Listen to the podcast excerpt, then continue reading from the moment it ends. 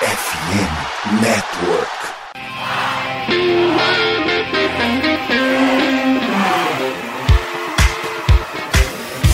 Doutrina! Doutrina! Touchdown, touchdown, touchdown, touchdown, Steelers! A vitória será dos Steelers! Essa aí já era! O Pittsburgh Steelers continua vivo! O Pittsburgh Steelers vira o jogo! Um dos maiores jogos de todos os tempos no futebol americano! A vitória do Pittsburgh Steelers!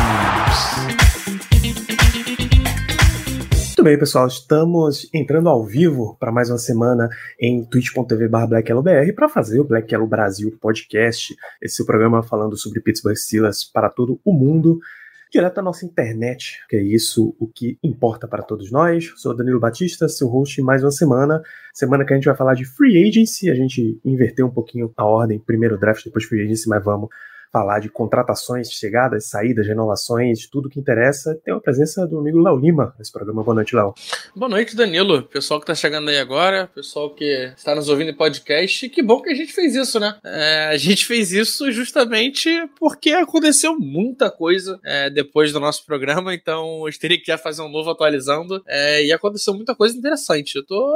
Quero, quero ouvir tua opinião sobre algumas coisas ainda, hein? É isso, o Marcan resolveu cozinhar exatamente enquanto a gente estava ao vivo. Provavelmente, se esse programa fosse na semana passada, como era o normal, a gente teria uma movimentação para comentar, talvez duas, sei lá. Kim Sutton sai, Patrick Peterson entra, provavelmente seria nesse rolê. Hoje a gente tem perto de 10, 15 movimentações para falar, então teremos um papo bastante animado no programa, que a gente começa assim que a gente lembrar de recados. Lembrar vocês de seguir BlackYellowBR no Twitter, no Telegram e no Instagram, as três redes principais, tá? Sempre acompanhando notícias, fazendo análise do que tá rolando aí com o Pittsburgh Steelers, mesmo nesse período de off-season, free agency animada, né? Em especial o Twitter, BlackYellowBR, lembrando que a gente segue a campanha de chegar a 5 mil seguidores. Fazendo isso, a gente reabre vendas das nossas jerseys, tanto o modelo Bumblebee quanto o modelo Color Rush. Inclusive, a Bumblebee já foi enviada para todo mundo, já deve ter chegado para todo mundo. Se não chegou para você, a gente precisa ter um sério papo com a entidade chamada Correios. Porque já faz um, um bom tempo que foi para todo mundo. Se você recebeu, tira uma foto, aí manda pra gente. A gente tá povoando a nossa galeria, nosso hall da fama de Jersey Bumblebee lá no nosso Instagram. Você pode ir lá e dar uma olhada. A gente conversa aqui geralmente terças às 8 da noite em twitch.tv blackyellowbr e tudo que a gente fala vira podcast. E aí nos principais aplicativos deste segmento, Spotify, Amazon Music, Apple Podcasts, Google Podcasts, Deezer, mais um monte de lugar, você pode encontrar o programa, deixa lá cinco estrelas, é sempre gostoso, isso sempre ajuda a gente com o algoritmo, deixa review, compartilha com seus amigos, chama um monte de gente para assistir e para ouvir também. Vamos sempre por muito mais. E além desses sites, a gente entra também na FN Network, a casa do Black Yellow Brasil e mais de 50 projetos de esportes americanos, né? NFL, NBA, MLB, NHL. Confere também os nossos companheiros de esportes de Pittsburgh, Rádio Pirata Podcast. Sai o episódio na hora que a gente tá entrando ao vivo. Entrou um, um programa novo falando de prospectos do Pirates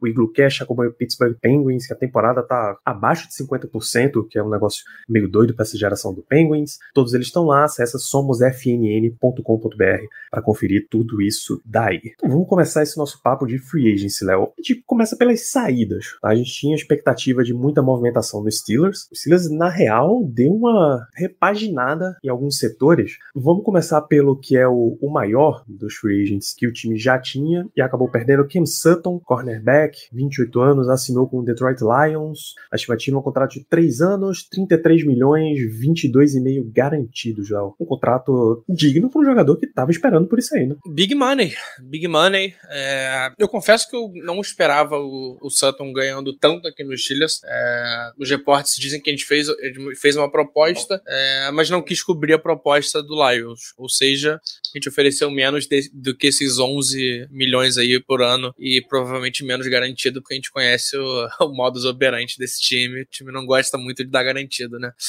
Mas, cara, é bom para ele. Bom para ele, vai ganhar uma grana. Bom pro Lions, que ganhou um. um talvez um dos cornerbacks mais seguros da última temporada. É, era o quinto cornerback em recepções cedidas. É, jogou muito bem. Queria que ele tivesse ficado, acho que seria importante para esse próximo ano. É, seria um, um, bom aditivo. Bom aditivo não, né? Seria uma boa volta é, para porque a nossa defesa está planejando. É, mas é isso, cara. Free agency é isso. A gente pagou menos, quem pagou mais levou. Tivesse fechado o contrato com ele antes, talvez ele tivesse ainda aí. É isso. Grandes discos vêm para quem gosta de brincar no mercado, né? E eu não tô falando só de mercado de free agency, não, tá? Fique de olho aí nessa, nessa história. O Scarpa caiu, rodou por muito menos.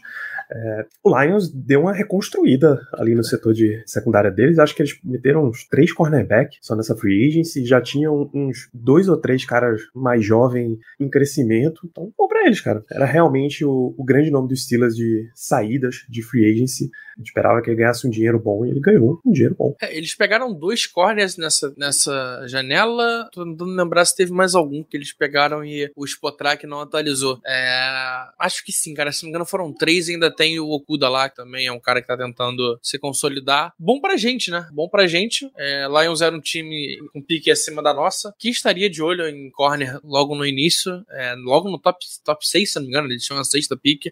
Então, a gente perdeu o Sutton, mas talvez se abra uma janela pra gente ganhar um, um calor. Eles pegaram o Garney Johnson, foi isso mesmo, Garney Johnson, Sutton e Mosley, é, três corners, é, com mais o que tinha lá. Fico feliz, fico feliz que Sutton foi pago, fico feliz que, vamos falar ainda, mas conseguimos repor com certo nível e ainda abre uma, menos um concorrente aí direto na, na briga por corner na, no draft. É isso, aí o Silas perde Kim Sutton e resolve também nesse, nessa época de saídas fazer uma remake completo do grupo de linebackers.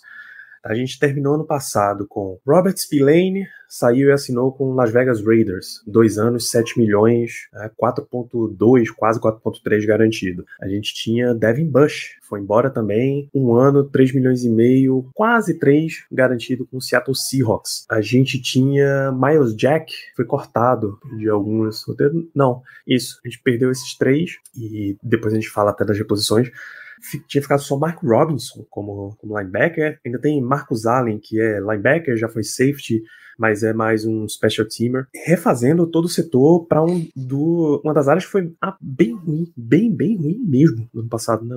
Cara, muito mal mesmo. É, teve também a saída do Buddy Johnson, que era mais special teams, mas também era linebacker. É, cara, foi uma reformulação total. É, a gente tinha uma, uma pegada de linebacker, a gente tinha é, Miles Jack, é, Bush e Spillane, que eram caras que tinham algum conhecimento em marcação de passe, e a gente ainda vai falar dos que chegaram, mas mudou completamente é, a, a, o que a gente está acostumado.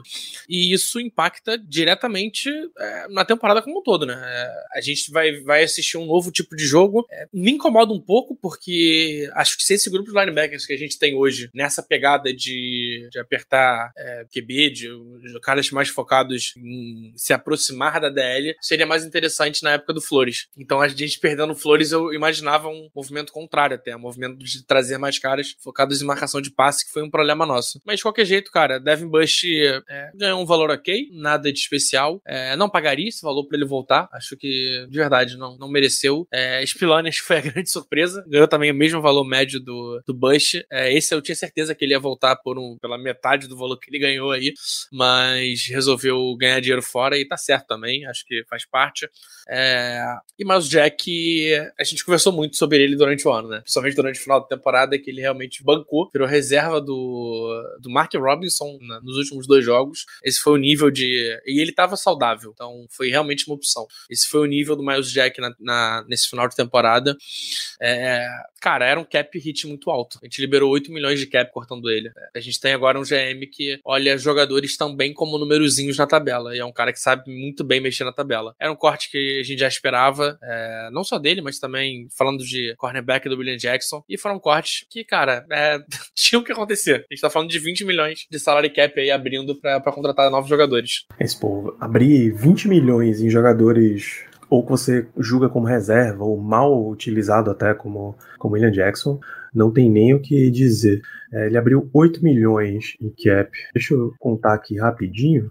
2.3 de um, mais 2.7 do outro, 5. Você abriu 8 e gastou 5 até agora. Diferença considerável aí na posição de linebacker. É, e aí a gente comenta mais quando voltar, mas Mas o Jack tinha um lance, ele ir pro banco, ele ter menos utilização. E, e tinha também tinha também 2 milhões de dead cap do Sutton. Mas também, cara, era uma grana já perdida que não ia fazer muita diferença. É uma dessas. É, a gente fala sempre de reestruturar e tem que reestruturar falando de tal. É, o reestruturar, é, muitas vezes, são esses dead caps que quando o cara sai, você tem que pagar ele porque mexeu.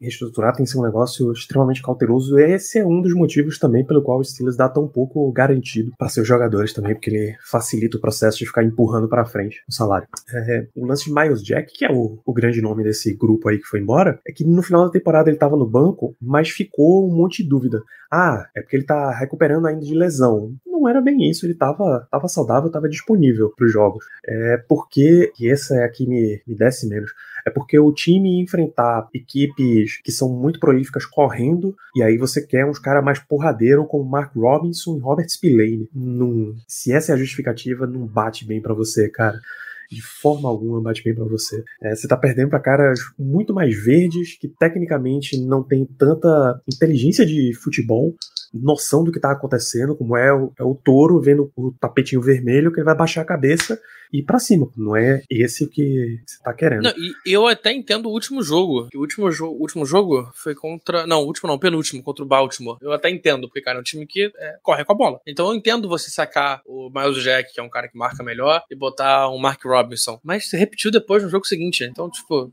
não dá para defender, é muito difícil defender. É. Mesma, mesma coisinha vale pra Spillane. É um jogador que valia a pena deixar testar mercado e ver se alguém levava.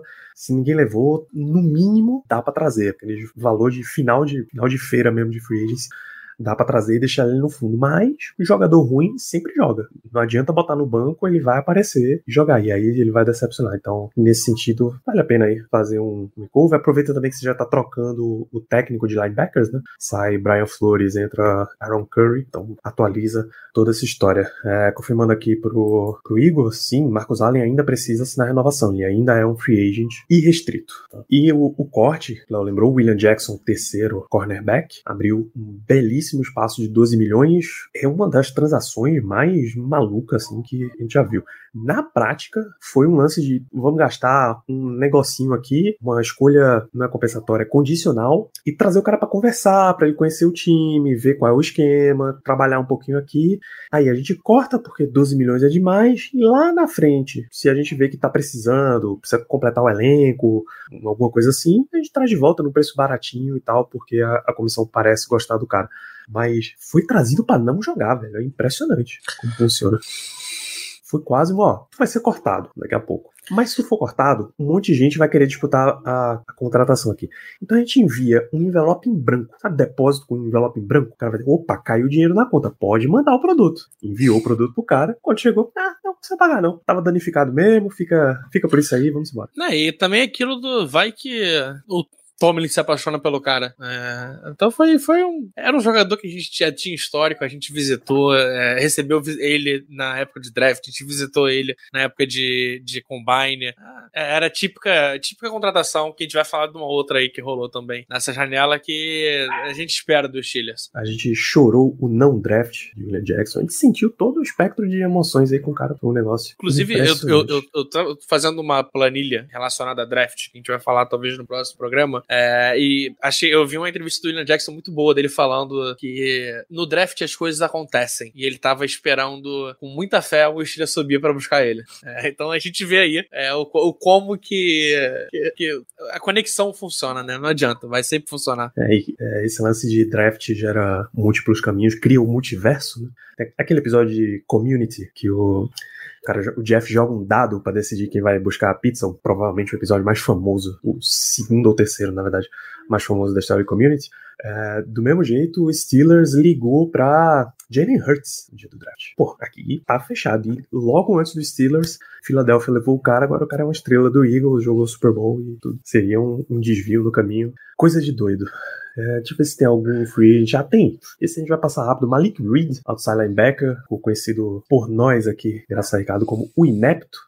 26 anos, assinou um contrato de um ano com o Miami. Os caras nem se dignaram a, a, dar o valor da contratação de tão besta foi. É o nível da inutilidade desse, desse rapaz aí. Eu vou deixar o nome citado somente por você. É.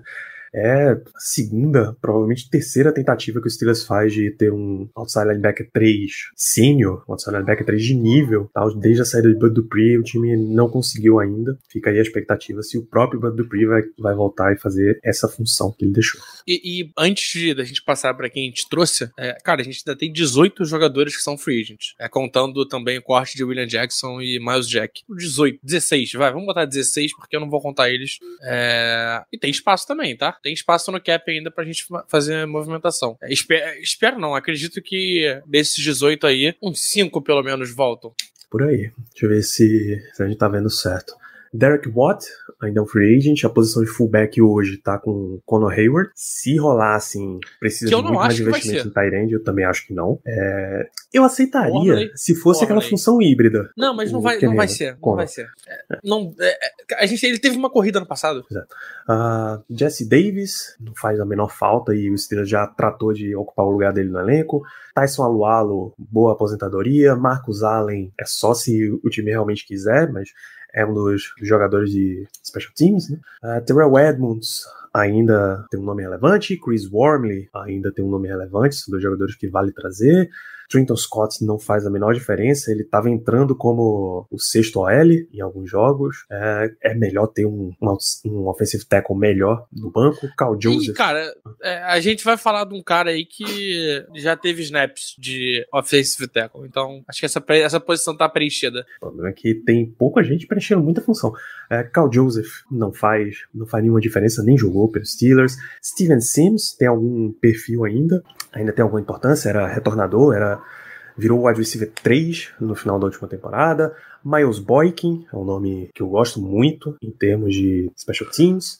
Carlinhos Platel foi cortado, se for trazido já é lá no final. É, ele tem que voltar, tem como. Ele treina em camp, ele vai ser um Steeler. É do mesmo jeito que é, todo mundo tem um jogador de training camp que ama. O meu é Carlinhos Plantel. É, eu chamo de Carlinhos mesmo, porque a gente tem intimidade já. Isso.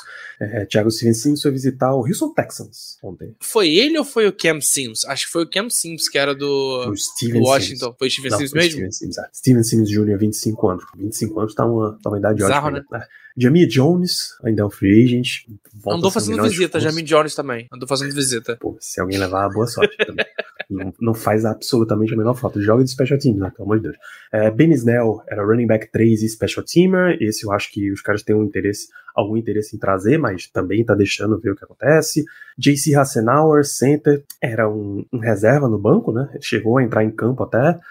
Se ele não vier, alguém vai ter que ocupar essa função dele. James Pierre voltou hoje, inclusive. Hoje, exatamente hoje, nessa terça-feira, assinou um contrato de um ano. E Zach Gentry, Tyrande, também faz alguma diferença. Tem Completou meu quinto. Meu, eu, eu, tenho de nome aqui Wormley, é, Derek Watt, Terrell Edmonds, é, Zach Gentry e Marcus Allen. Eu acho que esses cinco voltam.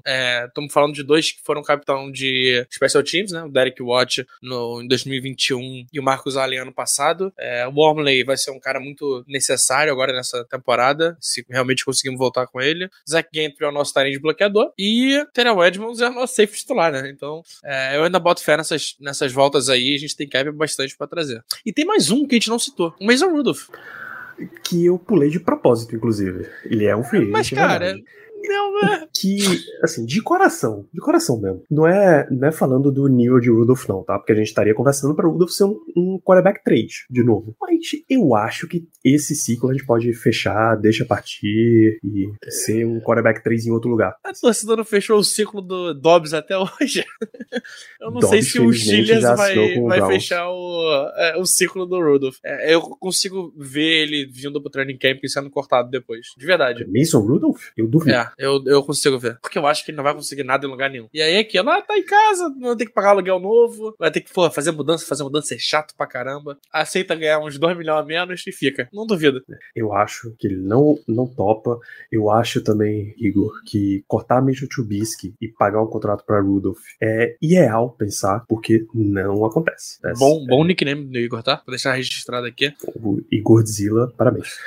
É, já teve um monte, já teve declaração de dono, de GM, só não teve Mike Tomlin ainda vindo falar de, de Mitch Trubisky para permanecer no Steelers. Não vai acontecer.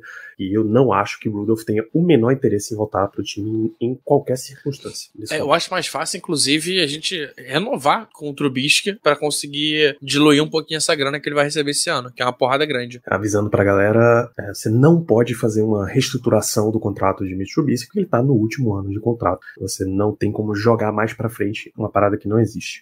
A não ser que você assine um novo contrato e aí você faça as manobras fiscais conhecidas como void years. O cara é um free agent, mas ainda tá sendo pago como se fosse jogador do Steelers. E qualquer renovaçãozinha com ele libera aí 5.5 milhão de cap. Então, é possível. É perfeitamente possível. O Steelers tinha uma lista de uns quatro nomes de free agent restritos, Léo. Cheguei a anotar quais eram esses nomes. Eu não cheguei a anotar quais eram esses nomes. Mas eu tenho certeza que você sabe quais são. A gente trouxe de volta um, que era o. Free irrestrito, já, que era James que era Pierre. o James Pierre. A gente tinha JC Hassenauer. É, ah, o, o Jamin Jones, o Jamin Jones ele assinou com a gente de volta. Jamin Jones voltou? Olha só que loucura. Ele tá e o Anthony Miller. É, ele e Anthony, Anthony Miller. Miller. E, o, e o Christian Kantz. Christian Kantz, o nosso long snapper, também estava sem contrato. Daí você tira a importância da criança, né? Free agents restritos, Steven Sims, JC Hassenauer, James Pierre. Por isso que não faz o menor sentido se eles não terem reassinado com Sims, bicho. E o Jerry McNichols. Também, se não me engano, era o quarto. Isso. Isso que, graças a Deus, vai em paz. Tchau. Não dá nem pra saber, né? Não jogou? Ficou um ano pagando ele pra, pra ser cuidado pelo, pela Universidade de Pittsburgh. Seja feliz por aí. Seja muito feliz por aí.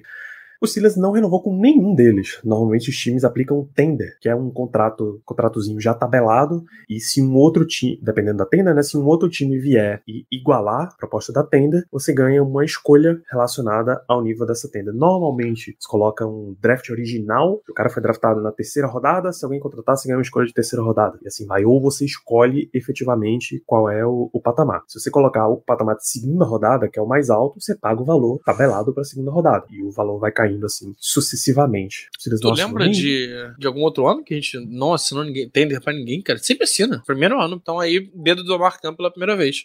Não à toa, toda vez que a gente vai discutir as decisões de final de ano, a gente vai dizer, free agent restritos, são esse, esse, esse, o Silas vai trazer os caras de volta tranquilamente, vamos pro próximo tópico. Que não faz nenhum sentido, pô. Geralmente, quando a gente tá discutindo, são caras que tiveram alguma participação na temporada, ou que você ainda tá esperando alguma coisa, ou que tá completando o um elenco ali na parte de baixo, e você traz por um valor irrisório, um milhão e meio, dois milhões, três milhões. Obrigado ao Marcão pra botar mais uma pauta pra gente aqui então, né?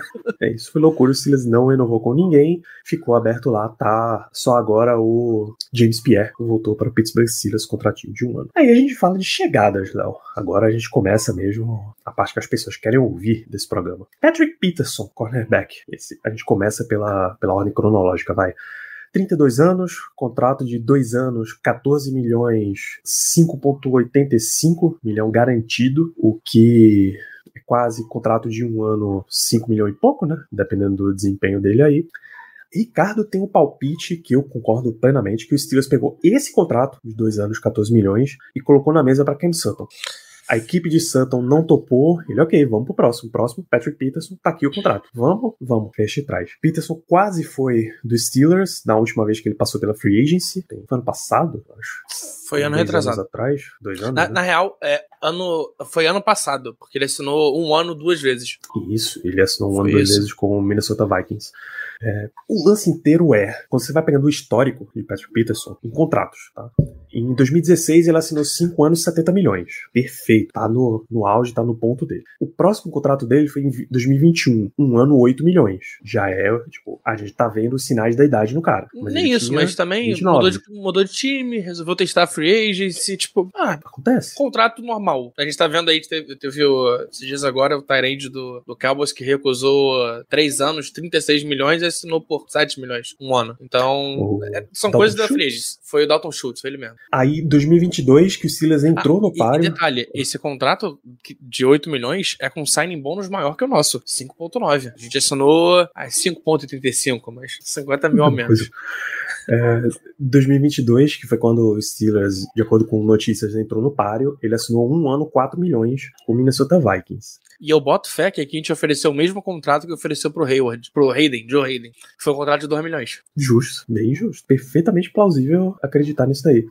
Patrick Peterson é um, o tipo de contrato que eu já vinha estranhando que o Steelers não fazia no passado. Mas aí a gente sempre lembrava que o Steelers não ia atrás de free agents acima de 30 anos, Kevin Colbert, só em casos extremamente específicos e pontuais. Porque tem essa categoria aí de cornerback. Cornerback normalmente você encontra o teu, ele é o número um, lock, fantástico. Aí ele, o tempo vai passando, ele vai tendo problemas para acompanhar os wide receiver 1 mais jovens, mais rápidos, mais fortes. Aí ele cai num limbo que nem rola ele assinar aqueles contratinhos mínimo, mas também ele não, não consegue tirar do mercado os contrataços. Se alguém paga no, no cornerback de mais de 30 anos, os contratos de 10, 15 milhões por ano, você já olha meio esquisito. O, o Slay já passou por isso. Slay não, desculpa. O Robert Alford passou por isso. É, tem uma galera aí que ficava circu fica circulando pela liga nesse tipo contrato. E eu achei que o Steelers ia tentar um desses há muito tempo. O Hugo Job ano passado. Era um cara isso, que tinha. Mas um especificamente contrato... corner. Ah, não, de, é, de corner. É, de corner é bem comum também. É, o Joe Hayden. Joe Hayden, ele. Joe Hayden. É, qual foi o outro rapaz que jogava com ele, que era. É, depois foi para pro Eagles? Uma excelente pergunta. Nossa, era a dupla dele aqui no Steelers. O Steven Nelson. Steven Nelson. Também a mesma coisa. Saiu do Steelers com um contrato de dois anos. É, e assinou de um ano só, porque era, era o que dava. E aí fica naquele valor, aquele famoso valor meia bomba, né? Isso, o Bradbury, esse é, recentemente também passou pelo mesmo processo. Sempre tem esses cornerbacks, esses cornerbacks mais veteranos que vão passando por esse ciclo. Eu achava que o Steelers fosse passar por esses, esses contratos aí há um bom tempo. É, Janoris Jenkins, Kyle Fuller, é, AJ Bouye, tá entendendo o patamar que a gente tá conversando aqui? Malcolm Butler, Bashal Breland, Casey Hayward, esse tipo de cara, tá sempre circulando pela liga, sempre com os contratos levemente mais baratos. Aí, finalmente, né, bateu o Patrick Peterson nos Steelers, dois anos, 14 milhões, 5.85 garantido. Cara, muita coisa surreal nessa, nessa transação, né? Que primeiro a gente contratou um jogador com mais de 32 anos. É, acho que a gente nunca contratou com o Colbert, então é um ponto já de mudança. É, que vai ter 33 ainda na temporada que vem. É, não foi tão caro, vamos ser bem honestos. Patrick Peterson foi líder de, de interceptação ano passado. É, conversando muito com o Rafael Martins, torcedor amigo nosso, torcedor do, do, Vikings. Ele ficou indignado, ele ficou muito indignado com a saída do Peterson. Era o melhor cornerback deles. É, olhando alguns outros pontos, a PFF tinha projeção para ele um ano 5 milhões, já é um milhão a mais do que ele ganhou no ano passado. É, terminou com uma nota boa na PFF, foi o 12 cornerback de 118, número ok. E cara, é, eu gosto e não gosto ao mesmo tempo. É, eu gosto que, porque a gente pegou um cara que dentro daquelas últimas 20 jardas, dentro daquela red zone, né, um pouquinho mais até, daquelas 30 jardas, é um cara especial, é um cara que fez muita falta no passado, a gente faltou esse cara, esse shutdown corner de, de red zone. É, Patrick Peterson é isso. É, ele é um ball hawk, ele é um cara que faz jogadas. Ele é o, o corner com mais interceptações dessa década, dessa década não, desse século, se não me engano. É, lidera a liga nesse século com interceptação. A gente tá falando de um cara desse nível que vai ter uma DL que ele nunca teve na vida vida. Então ele tá tendo uma DL que gera muita pressão, uma DL que faz o, o, o QB lançar é, fora da base, lançar correndo, lançar antecipar demais, e é, uma, é um match muito bom. Mas é um cara que não, eu não, não sei se ele aguenta ainda o campo inteiro. Então, muito bom se realmente a gente conseguir trazer um corner no draft. É, vai ser muito bom pro, pro Will Levis, vai ser muito bom pro James Pierre que ficou, é, que são dois jogadores também que têm esse instinto de, de caçar a bola, são dois jogadores que terminaram o ano com um número justo de interceptações por snap, principalmente. É, e, cara, ele traz uma fisicalidade que o Steelers está procurando. Então a gente consegue, ter, talvez olhando para ele já, ter uma noção do que, do que a gente vai buscar em draft. E não só em draft, mas também nas próximas free agents. A gente consegue ver muito isso. É, foi um cara barato até. É um, é um contrato que, se ele for realmente mal esse ano, a gente corta e economiza aí quase 7 milhões para ano que vem. Então, ok, justo. O dead cap é o dead cap que a gente tomaria esse ano. Não tomou, vai tomar no que vem. É, caso corte. E, cara, tem tudo para ser o mentor do nosso, do nosso calor. É, se realmente tiver um calor. É, que é sempre bom lembrar que a gente tá botando hipóteses aqui no, no, no, no papel. Mas, no geral, cara, eu, eu dou uma nota 7, vai, pra essa contratação. Acho que é uma nota justa. Justa o legal é que as análises vão para todos os lados. Assim. A CBS acredita que é um dos melhores valores em contratação de free agency, um dos melhores encaixes possível. A PFF odeia a contratação com Steelers, do Patrick Peterson. Pac-Man Jones veio na mídia dizer que ele aprova a contratação do Patrick Peterson. Tá um negócio indo para todo lado. Em entrevista, quando ele foi efetivamente apresentado, assinou o contrato e tudo, Peterson ele deu várias, várias declarações dignas que se fosse um podcast virava corte. Então, primeiro, ah, ninguém precisa me dizer que eu vou fazer o que eu preciso fazer um papel de mentor. Eu adoro ser um mentor para esses jogadores, faz parte da minha natureza. Desde que eu me lembro, eu sou o mais, o, mais, o irmão mais velho de cinco, então eu sei exatamente como é que funciona esse negócio. É, quando a gente ouve ele falar, a gente entende porque que o, porque que o Tomlin gostou tanto dele. Ele fala tudo que o Tomlin quer escutar. É isso.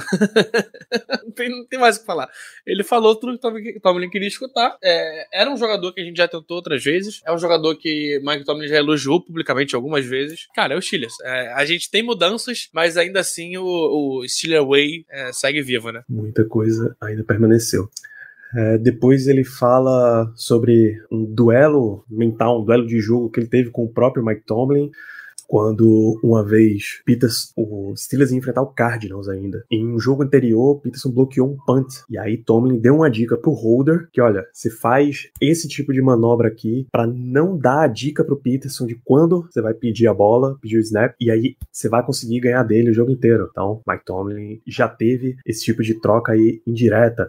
Uh, Grady Brown, que é um dos técnicos dos Steelers, já teve, ele era Defensive Quality Control em LSU quando o Patrick Peterson estava lá. E hoje ele está na comissão técnica de Pittsburgh. E, e se tu pega os dois melhores jogos é, do Patrick Peterson na temporada passada, foram contra Miami e Buffalo, duas derrotas nossas. É, são pontinhos bobos, mas que são também interessantes. É, provavelmente a gente viu, foram jogos que a gente parou para assistir em algum momento, é, a gente, eu digo, a comissão técnica, é, para entender também bem o que, que deu certo, o que, que deu errado e o que, que os outros times que, que jogaram contra fizeram. E contra Buffalo, Perry Pearson é aquela recepção, é aquela interceptação na última jogada, na, dentro da red, da, da, dentro da, dentro da zone mesmo. É, foram duas, duas interceptações, então, cara, junta, tu, junta um pouquinho de tudo. É, é, é, é não é que é fácil você ler o Steelers, mas o Steelers é, é sempre muito óbvio nos movimentos. Dá para você prever onde a gente vai. A surpresa mesmo foi a idade. É isso. E uma das últimas declarações dele, dele na entrevista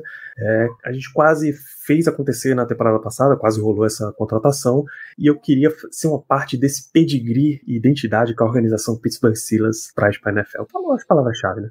Quer fazer parte do standard de Pittsburgh. Até já, já teve um. Ele tem, teve um parente, tem conexões familiares de Bryant McFadden, esse cornerback é primo de Peterson. Nunca falha.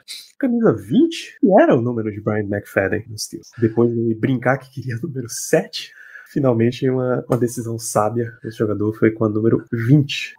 Danilo, tem duas coisas que nunca falham, é, é a lei do Waze que o Steelers gosta de familiar. É, então o nepotismo grita na, na, no nosso time. Demais, demais. É, aí na secundária, o Silas trouxe de volta da Léo, uma das, das renovações esperadas para esse time. Interessante, valor muito bom, muito bom mesmo, é, principalmente por causa do signing bônus. É, então a gente assinou um contrato de dois anos, 6 milhões, média de 3, né? Signing bônus só de 1,7. É, e quando tu vê ele refletido no, no geral, porque o signing bônus ele sempre divide na, na quantidade de anos do contrato, é, como cap hit. Então se, a gente, se ele jogar mal e a gente quiser cortar, a gente libera aí 8 800 pau e ainda ganha 3 milhões aí de, de cap. É, mas é mais uma contratação daquelas de um jogador. De, você vê um pouco a mudança do, do, estilo do time. A gente trouxe o Kazi antes do Edmonds. Eu não duvido que o Kazi comece a ver mais campo esse ano, trazendo o Edmonds ou trazendo qualquer outro safety. Acho que o Kazi vai ser parte mais ativa. É, teve uma boa temporada no passado, quando entrou. É, a Minka teve é, um ou dois jogos fora, ele supriu muito bem. É, cara, boa contratação. Esperada, é, um pouco pouco surpreendida por causa do valor, mas boa contratação. Surpre e digo surpresa positiva, não é negativa, não. Isso também gosto demais. Eu acho que o Steelers Ano passado ele conseguiu um setor com uma rotação muito boa de Minka, Esmonds e Kazi e que faria total sentido trazer de volta melhor trazer esses nomes de volta do que contar com toda a certeza de que um Trey Norwood vá evoluir para suprir a posição de um dos três. Sabe? Até porque quando precisou não foi bem, né? Exatamente. Nesse ponto é melhor ter isso daí, é melhor contar com esse grupo de veteranos que, embora não seja o mesmo preço da última temporada, ainda tá longe de ser um preço caríssimo para um setor. O mercado de safety continua uma delícia para você pagar. É, Cara, ano passado a gente pagou um contrato mínimo de veterano para ele, né? Então, não, não foi nem de veterano, na verdade. Foi o, o, o intermediário, foi 1.2 quase. Então, esse ano ele recebeu um dinheirinho e, cara, um dinheirinho bem tranquilo, nada que vá, que vá machucar a gente. É super manejável também. Então, não, não, não tem por que ter medo. É o tipo de contratação que se ele não topa, se Edmonds não topa, como não topou ainda, tranquilamente tem nomes no mercado que topam esse patamar financeiro. Tranquilamente. E nomes que não vão, de novo, nem quebrar a banca e que não vão também ser um desastre, como em outras posições dar esse valor seria. Você pagar esse valor num edge rusher veterano, um tackle veterano, tá, não, tá, não tá valendo a pena. Agora, trazendo um safety, tá de ótimo tamanho e o mercado ainda tá de novo. Já tem 5, 6 anos que o mercado de safety tá péssimo para quem vai free agent. Ou você é realmente uma das estrelas, ou então tá lascado. Você vai viver nesse mid-level exception aí o resto da tua carreira. E não duvido que esse contrato tenha sido oferecido pro, pro Edmunds. Nem um pouco, nem um pouco. E aí, Edmunds segue como free agent, com a estimativa dele dele aqui no Spotrack, ele tá 5,4 por ano. Seria coisa de dois anos, 10 milhões. Ele tá é. estimando porque os outros que já assinaram nessa época de idade, mais ou menos, Adrian Amos, tinha 25 ainda, caramba, 4 anos, 36. Marcos May, 3 anos, 22. Adrian Phillips, 3 anos, 12,7. A diferença já é enorme. Eric Murray, 2 e 8 milhões. A PFF tem ele 2 anos, é, 5,3 total. Então metade do valor aí que a Spotrack De novo, o mercado tá tranquilíssimo para você assinar, jogadores em todas as faixas de idade. Mas o Terrell Edmonds seria melhor pelo esquema, pela história de evolução com os, Steelers e 26 anos. Né? Entre, entre os nomes de, de alto nível, talvez só o Taylor Rapp tenha 25 e nem é tão, tão comparável assim em nível. Então vale a pena. O Ronnie Harrison talvez tenha 25 vale a pena investir em Terrell Edmonds, mas o Steelers não investiu ainda. O remake de, do grupo de linebackers, Léo. Se a gente falou que saiu Robert Spillane, saiu Devin Bush, saiu Miles Jack, o Steelers já garantiu dois nomes, pelo menos. Com o Holcomb, 26 anos, 3, contrato de 3 anos, 18 milhões, 4.9 garantidos. Elandon Roberts, 28, 29 anos, contrato de 2 anos, 7 milhões, 2.3 garantido.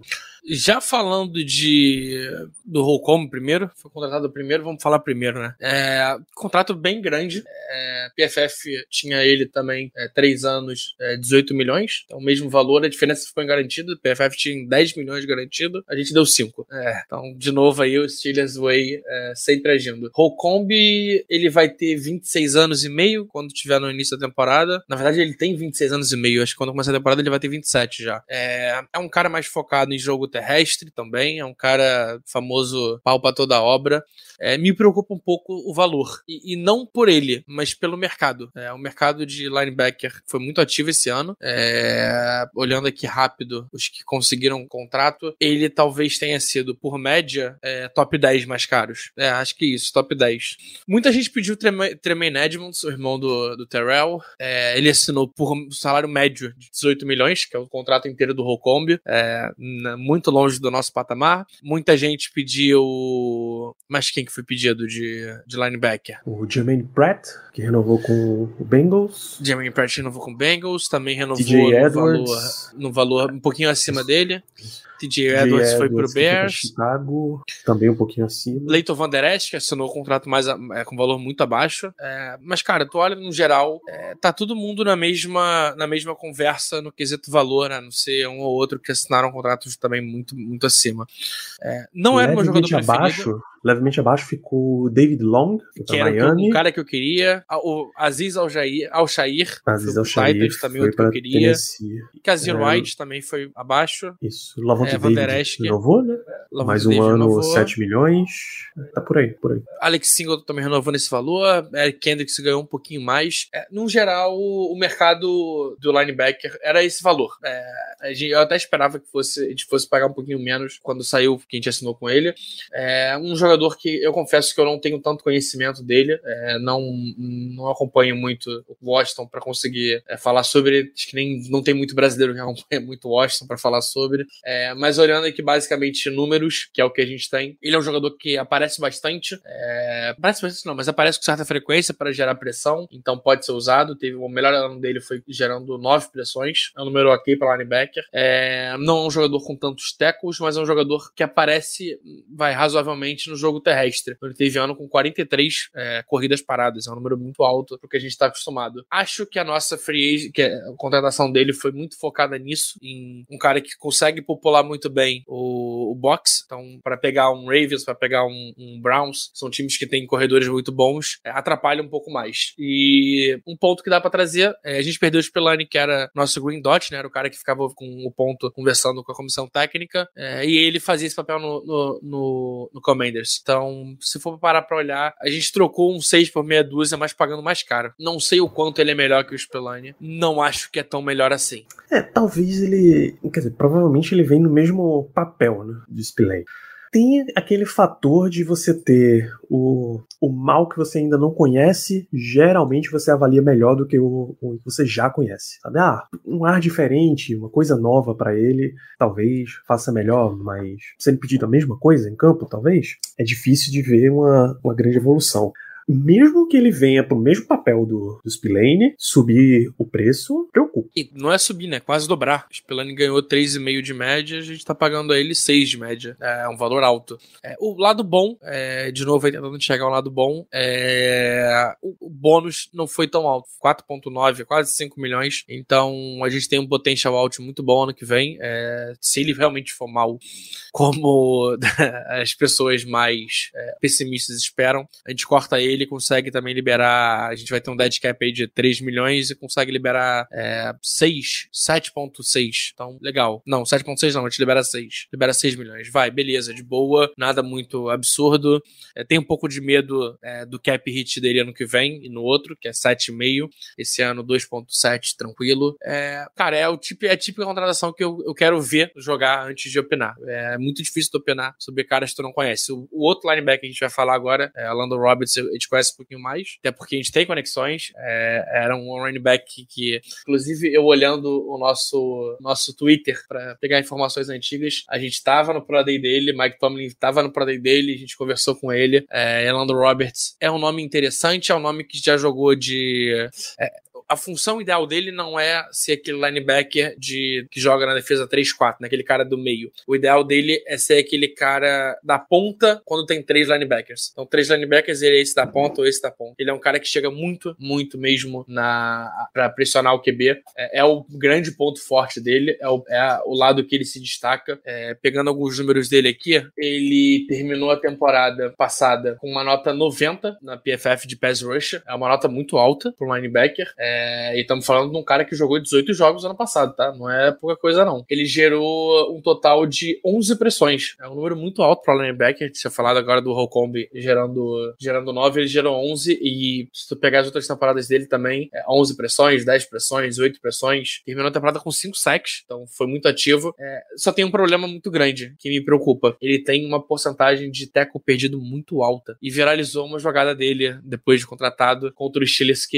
ele basicamente tira o, um outro defensor de fazer um tackle no Najee e o Najee consegue uma corrida longa. É, mas ainda assim terminou o, o, ano com 39 corridas paradas. É um, um número muito alto, num valor muito bom para um jogador como ele. É, conversei com alguns amigos que torcem pro Dolphins, é, foi unânime de que o problema dele é, marca, é, marcar passe, que ele é nulo, mas fazendo o resto ele é, ele é um cara ok. Ele é um cara que sabe chegar no QB, é um cara que sabe marcar corrida. E cara, vamos lá, contratinho de dois anos, 7 milhões, mesmo contrato que o Spillane ganhou, é um bônus um pouco mais alto alto, 2.3, também super de boa. Esse ano o cap hit não influencia muito, ano que vem se precisar cortar, abre 3 milhões e meio. É, cara, é mais um, mais um caso de um jogador que eu acho interessante, mas no momento que a gente tá, não. É, a gente precisa de um linebacker titular. A gente não tem esse linebacker titular ainda. Em tese, a gente chega o ano com o Holcomb e os outros dois revezando. Eu boto ele revezando com o Mark Robinson, institucionalmente. É, espero que o draft, é, olhando esse time, ainda tem opções na free agency. É, o Peu falou do Bob Wagner. O Wagner também é uma opção. Ainda não assinou com ninguém. É, Lavonte David acabou de renovar, então já pula fora.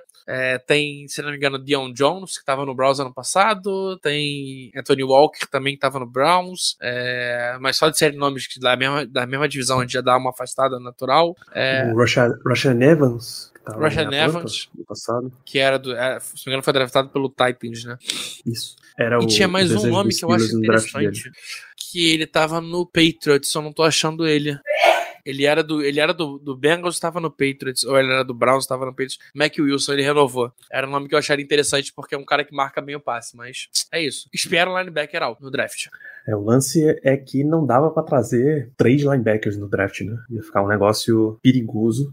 Você ia ter que pegar na primeira rodada e trazer mais um na quarta ou na sétima e talvez trocar da quarta para baixo e aí começa a ficar um negócio meio enrolado e o nível também não vai não vai te corresponder de jeito nenhum. Então tinha que preencher o setor.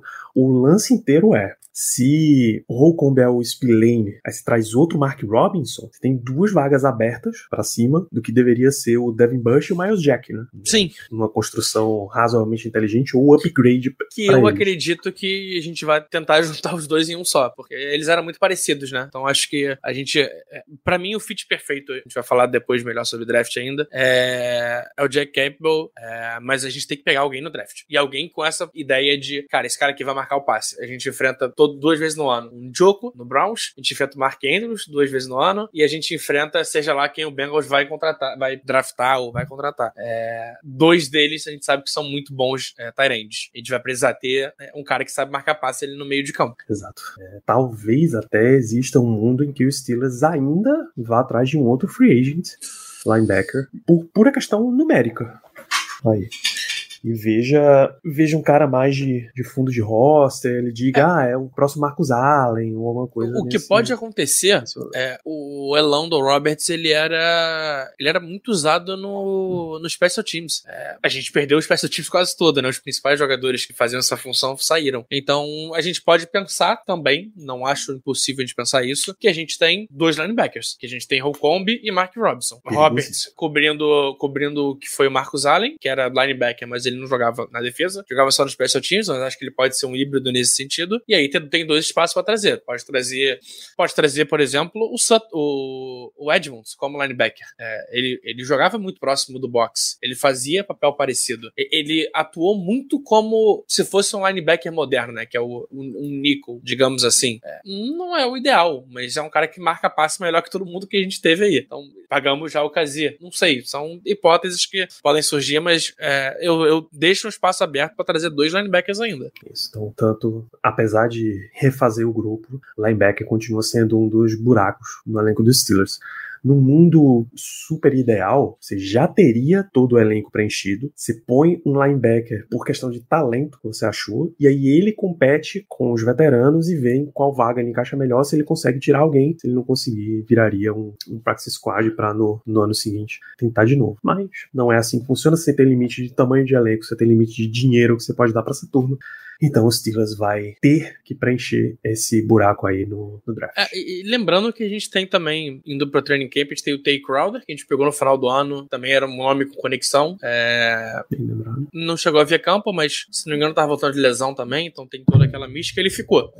E tem um outro rapaz que eu não vou falar o nome dele porque, de verdade, eu, eu, respeito a minha limitação para citar o nome dele, mas acho que se fala é, Mac Egbule. Não conheço, mas tá aí nos Steelers e se a gente manteve é porque ele vai ter pelo menos um tempo no training camp pra gente entender o que, que ele é. Ele era do Chargers, ele jogou 32 jogos pelo Chargers nos últimos, três, nos últimos quatro anos, né? Passado ele não jogou nada, mas fica de olho. Vai que. Isso, nessa competição por últimas vagas de elenco, com certeza ele vai ter, vai ter sua chance de mostrar trabalho aí.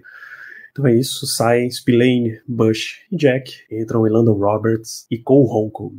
No lugar deles. Ficando em defesa ainda, Larry Ogunjobi, mais um nome que foi trazido de volta. Ele teve ano passado um contrato de um ano na base do vamos ver o que é que você ainda tem para mostrar pra gente. Deve ter 29 anos para a próxima temporada, fechou por 3 anos, 28,75 milhões, 12 milhões disso aí garantidos, Léo. 12, podemos chegar a 17, né? É, se eu não me engano é isso. Se foi só 12, eu, agora, agora eu fiquei em dúvida, porque a PFF ele marca como se ele tivesse 17 garantidos e eu vi em alguns outros lugares também. Mas, cara, boa contratação. É, não foi um cara é, espetacular ano passado, mas a DL como um todo não foi espetacular, é, mas um valor abaixo do que eu esperava. O mercado de DL deu uma enlouquecida nessa, nessa temporada, né? A gente, se a gente parar para olhar rápido, algumas contratações é, deram Payne, Hargreave, Tremont Jones, Zach Allen, Tomlinson, é, Marcos Davenport. Tô falando aqui cinco caras, seis caras que foram pagos mais de 13 milhões. É, e ainda tem Fletcher Cox ganhando 10, Onyemata ganhando 11 e pouco, Sheldon Ranks ganhando 9.7. O Ogunjobi tá abaixo disso tudo, ganhando 9,5. E eu acho ele melhor do que alguns nomes que eu citei. Então, ok, justo. Pegamos um cara, mantivemos um cara que bom, teve 60% dos snaps ano passado, no valor baixo, com um contrato garantido baixo. É, o PFF projetava 20, a gente pagou 12. Aí, de novo, o PFF projetava 30 milhões total, pagamos um pouquinho a menos. Mas gostei, cara, gostei. Gosto do Dogo Job, acho que esse ano tem tudo para ser um ano dele deslanchar. Com TJ Watt jogando desde o início, é, com Cam tendo terminado a temporada em alta, High Smith é o último ano dele de contrato, então vai querer botar números, é, trazendo mais algum moleque da base, moleque da base, trazendo algum moleque da, do draft, também tem tudo para ser um, um, um, corpo de DL muito interessante para essa temporada. Isso, corpo de DL interessante, a gente espera que a, a lesão no pé dele tenha recuperado, finalmente. É, quem não lembra a história, Ogunjobi assinou, logo na free agency, ele assinou com Chicago. Era um contrato, acho que de um ano, 8 milhões. Não, não, não um, um ano que foi o que a gente deu. Era um contrato grande, já. Era um contrato de, se não me engano, eram três anos, tipo, 36 milhões. Era um negócio muito, muito grande. E, cara, a gente tá contratando ele, renovando com ele depois de um ano disso, pagando menos. Né? Pagando 3 milhões a menos. Isso, aí 40 milhões. Foram 3 anos, 40 milhões. Pô, a gente pagou 12 milhões a menos no final. É. Excelente. E aí ele não passou nos exames médicos, com a lesão no pé, voltou pra free agency. O Steelers deu um tempinho para ele começar a recuperação, fechou um ano 8 milhões e agora tá mais, mais quase 3 anos 30 milhões. Esse é um, um lance, né? Você tá trazendo de volta um cara ainda abaixo do mercado, com alguma qualidade e que já teve um ano com teu time. Então não deve ter uma mudança muito significativa no jeito dele jogar. Mas Tomara que ele consiga realmente recuperar, jogar o alto nível que trouxe. Pô, a gente passou toda vez que as outras vezes que algum job virou um free agent, a gente pedia. Pô, esse é um cara que dá para trazer que sempre jogou bem na, na concorrência. E é um cara Eu já não tinha entendido quando ele bem, foi né? cortado. Ele, eu não lembro se ele começou com Cincinnati ou com Cleveland. Cleveland, primeira... começou com Cleveland, teve um ano de calor, foi, jogou um ano no Bengals, aí veio pra cá. Veio pro Steelers. Quando ele foi cortado de Cleveland, eu já não tinha entendido, porque era o cara, era a presença constante ali no time, que tava sempre aparecendo bem. Foi pra Cincinnati e continuou sendo esse cara. É, eu acho que ele quis testar ele, o mercado mesmo. Acabou o contrato de calor, ele foi testar o mercado, não arrumou nada. Aí veio pra perto, né? Continuou em Ohio. E agora pra cá. É... Olhando os números dele, cara, ele teve um ano muito abaixo ano passado. É, foi o pior, o segundo pior ano dele em sacks. Teve só dois sacks, um número muito baixo. A gente esperava ele ter pelo menos cinco, vai. Número que ainda assim seria um número baixo. É, e só 30 pressões. É, acho que esse ano ele tem tudo para dar esse step up, né? Ele tem tudo para evoluir, para se consolidar no Steelers. Contratinho de três anos, ele vai ter até os 31 aí para fazer história. É isso. A gente espera uma pronta recuperação e não só de lesão, como de nível também de algum job. E aí vem o que a gente passou todo esse. A gente já tá nesse setor, né? A gente passou todo o tempo falando do nosso guerreiro Andy Weidel e a paixão dele por trincheiras. Ele foi. Vamos dar o contexto aqui. O Steelers no ano passado teve a, um monte de entrevista para General Manager, né? Kevin Colbert estava aposentando, estava ajudando o time a escolher o próximo nome para substituir ele. Andy Weidel, um executivo, começou ali dentro de Baltimore, passou para Filadélfia, ajudou a construir esse time deles aí, foi campeão lá atrás e jogou Super Bowl agora, foi um dos entrevistados, não foi escolhido, escolhido foi interno, o Marcan saiu do cara dos números para ser o general manager, mas trouxe Andy Weidel de Philly para Pittsburgh. E o lance dele é que o time do Eagles é super construído em base de trincheira. Linha defensiva tá sempre com uma rotação altíssima, os caras sempre descansados. E linha ofensiva, eles sempre conseguindo encontrar valor, os reservas indo bem. É, para mim, o, o, nome clássico disso é Mailata. O Mailata não jogava futebol americano, acho que jogava rugby em algum país da Oceania. Não vou ah. conseguir te precisar se é Austrália, Nova Zelândia ou algum outro país foi trazido com uma escolha de sétima rodada daquela Austrália. Bicho, da Austrália, né? Daquelas de, pô, vamos pagar o cara só pra gente garantir antes que ele vá pro mercado de draft free agent. E ele foi um ano, dois anos virou um titular e é um titular. E, e ele veio, ele veio para NFL naquele programa, é o mesmo programa que o Duzão. É, ah, o L brasileiro Pathway. foi o International Pathway é, 2018, 2018. Então, doido ainda, nem uma escolha de sétima ele foi. E cara, a gente não trouxe só um nome com conexão do, do, do Andy, né? A gente trouxe dois. Isso aí ele foi, abriu o caderninho e foi atrás das suas conexões de trincheira. Ah, Nate Herbig. antes da gente citar os nomes, é, o Eagles é um time que rotaciona a OL também. Então não é só a DL. É, é muito raro a gente ver um time rotacionar a OL. E o, o, Eagles é um time que faz isso e faz isso muito bem. É, não à toa, se eu olhava a OL do Eagles no Super Bowl, eles tinham duas reservas que seriam titulares em muito, muitos times. Que o Dillard, por exemplo, conseguiu um contrato que muita gente pediu aqui nos Steelers. É, então, cara, por que não imaginar que algo possa acontecer assim nos Steelers também? Então, o Steelers meteu aí para refazer fazer o setor de OL. Nate Herbig, o Nasty Nate, guard vim, contratado pelo Eagles, drafted free agent. Última temporada estava no New York Jets, dois anos, 8 milhões, 4 milhões garantidos. Isaac Malo, também guard, esse vindo direto do Eagles, 29 anos, contrato de 3 anos, 24 milhões. Pelo menos eu ainda não tenho detalhes desse contrato, Léo. Veio para trabalhar forte a trincheira, né? Tem muita disputa vindo aí. Sim. Quer falar de quem primeiro? Do seu Malo ou do Nest Nate? Vamos com o Nate Herbig. Eu acho que é, é dos intrigantes. O seu Malo é fantástico, mas Nate Herbig dá uma intriga maneira pra, pra temporada.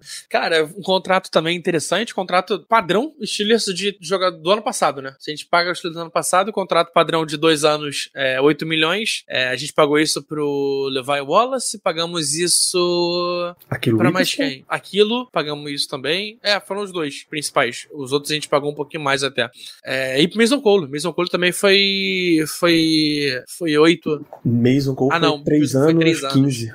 É, um pouquinho mais, mas pouca coisa também. Enfim, é, é um tipo de contrato que deu certo com, com cornerback. Estamos testando agora com guardia. É, quando eu falei ali atrás no programa que a gente tá, tenha um jogador que pode jogar também de tackle, é o Nate. O Nate tem algumas, algum, poucos snaps, mas tem snaps de tackle pelo, pelo Eagles. E é, uma, é um cara muito grande. É, Germano fala muito que gosta de, de grandes corpos, né? Ele, ele sempre faz essa, essa piadoca. Pegamos um cara muito grande, muito grande mesmo. É, o Nate ele é 6'4, 334, número bem bizarro. É, algumas, alguns pontos à parte dele, ele tem snap de center pelo, pelo Eagles, teve snap alinhando como sexto L, então um número interessante, uma função aí que, que a gente pode ver ele fazer bastante. E ele participava muito na. Ele era o L principal quando o assunto era, era Special Teams, principalmente. Então, é, querendo ou não, é mais, um, é mais um ponto que você consegue botar um cara experiente, um cara que tem campo, é, para descansar um pouquinho é, nosso miolo, principalmente. E estamos falando de um cara que tem 24 anos. Ele vai ter 25 no, no começar a temporada. Um, contrato bom, idade boa, tamanho bom, tem conexão, tem experiência. É, é, o tipo de contratação que eu gosto. Eu gosto de ver. É, se fosse só ele, eu ficaria com um leve pé atrás. Mas como não foi só ele, então gente, além dele, que agora a gente tem ele, tem o Dotson para brigar ali por, é, por depth. E eu não digo nem de só de guarda, mas ele como center também. Dotson, ele teve, se não me engano, um snap já de tackle. E não acho impossível a gente testar ele também de tackle para como é, reserva, cara. Reserva mais fácil para testar, né? E é um moleque que. Ele tem um irmão no draft. E que a gente entrevistou no Combine. O nome do irmão dele é o Nick, é o Nick Herbig de Wisconsin, que é Ed, Ed Rusher, que é uma posição que a gente sabe que a gente precisa adicionar depth chart. A gente tem hoje é, Jamin Jones como depth chart de, de Ed. E é isso. Então, não tô falando que a gente vai trazer o cara, mas olho nele. Olho nele, porque pode ser uma peça que numa dessa aí, numa quarta, quinta rodada, aparece no Steelers. Cara, o mock draft de conexões pra 2023. a gente consegue tá fazer um, um inteiro. Melhor, Na cara. primeira sétima, um inteiro. Tá ficando cada e... vez melhor. Spoiler pros, já deixa spoiler pros ouvintes. O próximo episódio que a gente fizer de mock, uma das colunas é o mock uma, das conexões. Só de é conexão. Bom demais de fazer, pô. E agora, é falando demais. de São Paulo, a gente trouxe um dos melhores guardas da liga e eu falo isso com toda a tranquilidade do mundo. São Paulo, é, ele é especial. É, não, não sei se teve alguém no Chile que torcedor que ficou triste com a contratação dele. Estamos falando de um dos melhores é, pass bro, é, marcadores de passe, né? É, pass protection dele é absurdo. Ele é muito bom no que faz. Ele tem uma limitação com lesão. Ano passado foi o primeiro ano dele desde 2019 jogando o ano completo. Então, 2020 e 2021 ele teve lesões, mas ele é um cara versátil. Ele joga tanto de left guard, right guard, e ele é um cara inteligentíssimo, que eu sinto um pouco de falta na nossa L. É, a gente veio de OLs muito comunicativas, então a gente sempre via o Paulsen falando muito, a gente sempre via o De Castro é, falando, a gente via Villanueva nem tanto, mas quem era o nosso right guard antigo? Marcos Gilbert. Raymond Foster. Raymond Foster, Não. Raymond Foster, óbvio. De Castro direito. Pera. De Castro era, era Castro right, right guard. De Castro na direita, o Paulsen no meio e Foster na esquerda. Foster também falava muito, e a gente adiciona o seu Paulo, que é um cara inteligentíssimo. É, assistindo muito o, o Zalt Uniforme do, do Eagles, fiz questão de parar pra ver um pouco também. Out 22, na verdade, né? É, parei para dar uma olhada, parei para olhar um pouquinho mais do seu Paulo. A gente viu bastante gente fazendo é, tape análise dele. Kozora foi um que fez tape análise dele. Ele é um cara muito ativo e que fala muito. E foi um ponto que é, a torcida do Eagles falou. É, depois do Kelsey, ele é o cara que mais fala na, na, na OL. Ele tem uma leitura muito boa do que vai acontecer na jogada. É, acho que é o grande ponto dele. E tu junta um cara que tem 29 anos, vem pra temporada com 29, acho que faz 30 no finalzinho dela só. É um cara com 29 anos que chega com, por três anos com todo esse poder de barganha num preço muito bom. Eu tinha certeza que ele ia, ele ia pra, pra algum time com mais de, de 10 milhões por ano. Ele chegou por 8. E, cara, 2 milhões de cap é muita coisa. É, a gente, a gente hum, acha que, ah, 2 milhões, ah, faz diferença. Faz, faz diferença. A gente tá falando aí de dois veteranos, contrato mínimo. Ou então, estamos falando aí de uma jogador de segunda rodada. É mais ou menos o contrato o, dele. cap, hit- o cap hit do Damonte Casia é 2,125. Olha aí, estamos falando de um Demonte Casia a mais no time. É, a gente ainda não tem o contrato destrinchado, né? A gente não, não sabe como, quanto foi de signing bônus, a gente só sabe que foi 3 anos, 24 milhões. Chutaria 10 milhões de signing bônus, que é um pouco até acima do que o Steelers está acostumado. Pagaria quase 50%, a gente paga geralmente menos que isso num jogador interessantíssimo, é, que vai trazer muita coisa pra gente e principalmente proteger é, Kenny Pickett. A contratação dele pode significar uma aposta maior no Demur, porque o Demur tinha do lado dele o nosso pior OL, que era o Dodson, e agora tem um cara é, espetacular. Pode ser que a gente tenha mais um ano de Demur. É, já deixo claro pra todo mundo entender que isso, a chance de acontecer é muito alta até. Eu tô muito ansioso pra ver como é que vai ser o draft, pra ver se a gente vai atrás de um tackle, se for ótimo também. A gente vai ter o Demur ali tentando evoluir e mais um novo tackle calouro do lado de um São Paulo. É, e aí depende de quem vai ser o titular. Vão ter o training camp todo pra brigar com isso. Cara, fantástico, fantástico. Vai melhorar o nosso jogo terrestre, vai melhorar o nosso jogo aéreo, vai melhorar tudo. É, não, não consigo ver pontos negativos na vinda do São Paulo. A OL dos Steelers tá toda fechada para pelo menos mais duas temporadas. Sim. Demore tem mais 23, 24. O James Daniels, 23, 24. O Chuck Socorafor, 23, 24. E mesmo Mason também. Cole também. Seu Malo tem mais um ano. 23, Herbig 24, também, 25. 23, 24. Nate Herbig, 23, Ah, 24. e, e- e vale lembrar do Nate. Kenny é- Pickett, 23 e 24. Vale lembrar do 25. Nate, é, o que ele, um, ponto que ele citou muito bom na entrevista, na coletiva dele, é que o jogador que ele mais admirava, ele também é de. Ele era da mesma faculdade, é o De Castro. Então o De Castro era, era o, o role model dele. E, pô, quem sabe a gente não acha um novo De Castro? Sonhando, só estamos sonhando. É uma contratação excelente, cara. Eu acho, eu acho assim, que o Steelers ele tem esse, esse rolê de ah, a gente constrói nosso time pelo draft. Mas tem, tem posições, tem momentos do teu time, você precisa bater a grana para resolver. Quase todas essas contratações que a gente falou aqui, dessas todas, só Ogunjobi é o cara titular, tá? A não ser que o Steelers me invente um defensive end de, de 3-4 na, na primeira rodada, muito provavelmente o Ogunjobi é titular. E mesmo assim, trazendo esse cara, cara ainda vai, vai rodar um pouquinho na DL.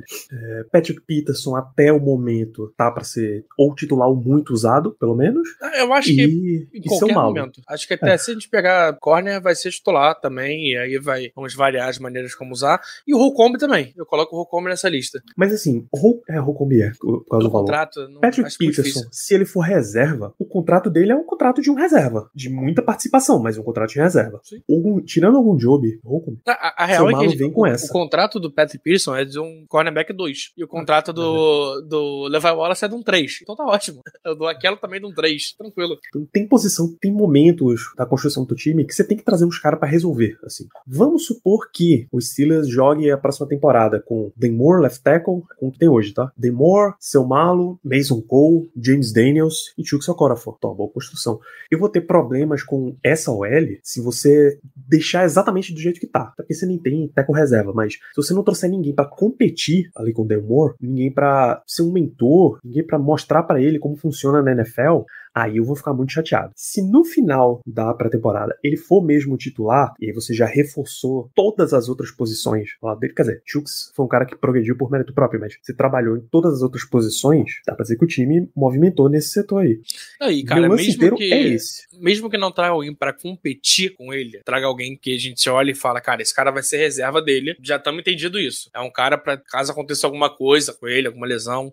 E ainda assim, cara, estamos falando de bons nomes ainda ainda veteranos na free agency. Então ainda tem Taylor Lewan, tem Donovan Smith, que estava no Bucks, é, Eric Fisher, Isaiah Wynn, Chris Hubbard. É, é, são nomes que, cara, querendo ou não, Marcus Cannon é, é right tackle, mas também dá pra, dá pra inverter. São nomes que, que poderiam chegar para disputar a posição, mas também poderiam chegar para ser reserva e caso o Demur machuque alguma coisa assim entrarem. Nada de especial. É, é, eu ainda fico tranquilo, porque eu acho que o miolo da linha tá resolvido. E aí, se, por exemplo, exemplo, o Mason Cole machuca, a gente pode botar o Ray Big de center, pode botar o James Daniel de center e botar o Ray Big de guard. A gente tem é, espaço para movimentar na linha. Falta agora trazer depth ou jogador para brigar por posição, né? É isso. O que eu não faria hum, é não trazer mais ninguém, não trazer nenhum tackle, seja com draft alto, seja com free agent, e mexer com James Daniels. Tem uma coisa que eu faria também. Essa é, coisa cortaria que eu não faria. Green. Não, tem uma que eu faria que eu cortar o Kenneth Green finalmente. Não, mas é porque ele tá lá ainda, né? Eu passei o olho aqui no, no roster e me, e me irritei. Vai,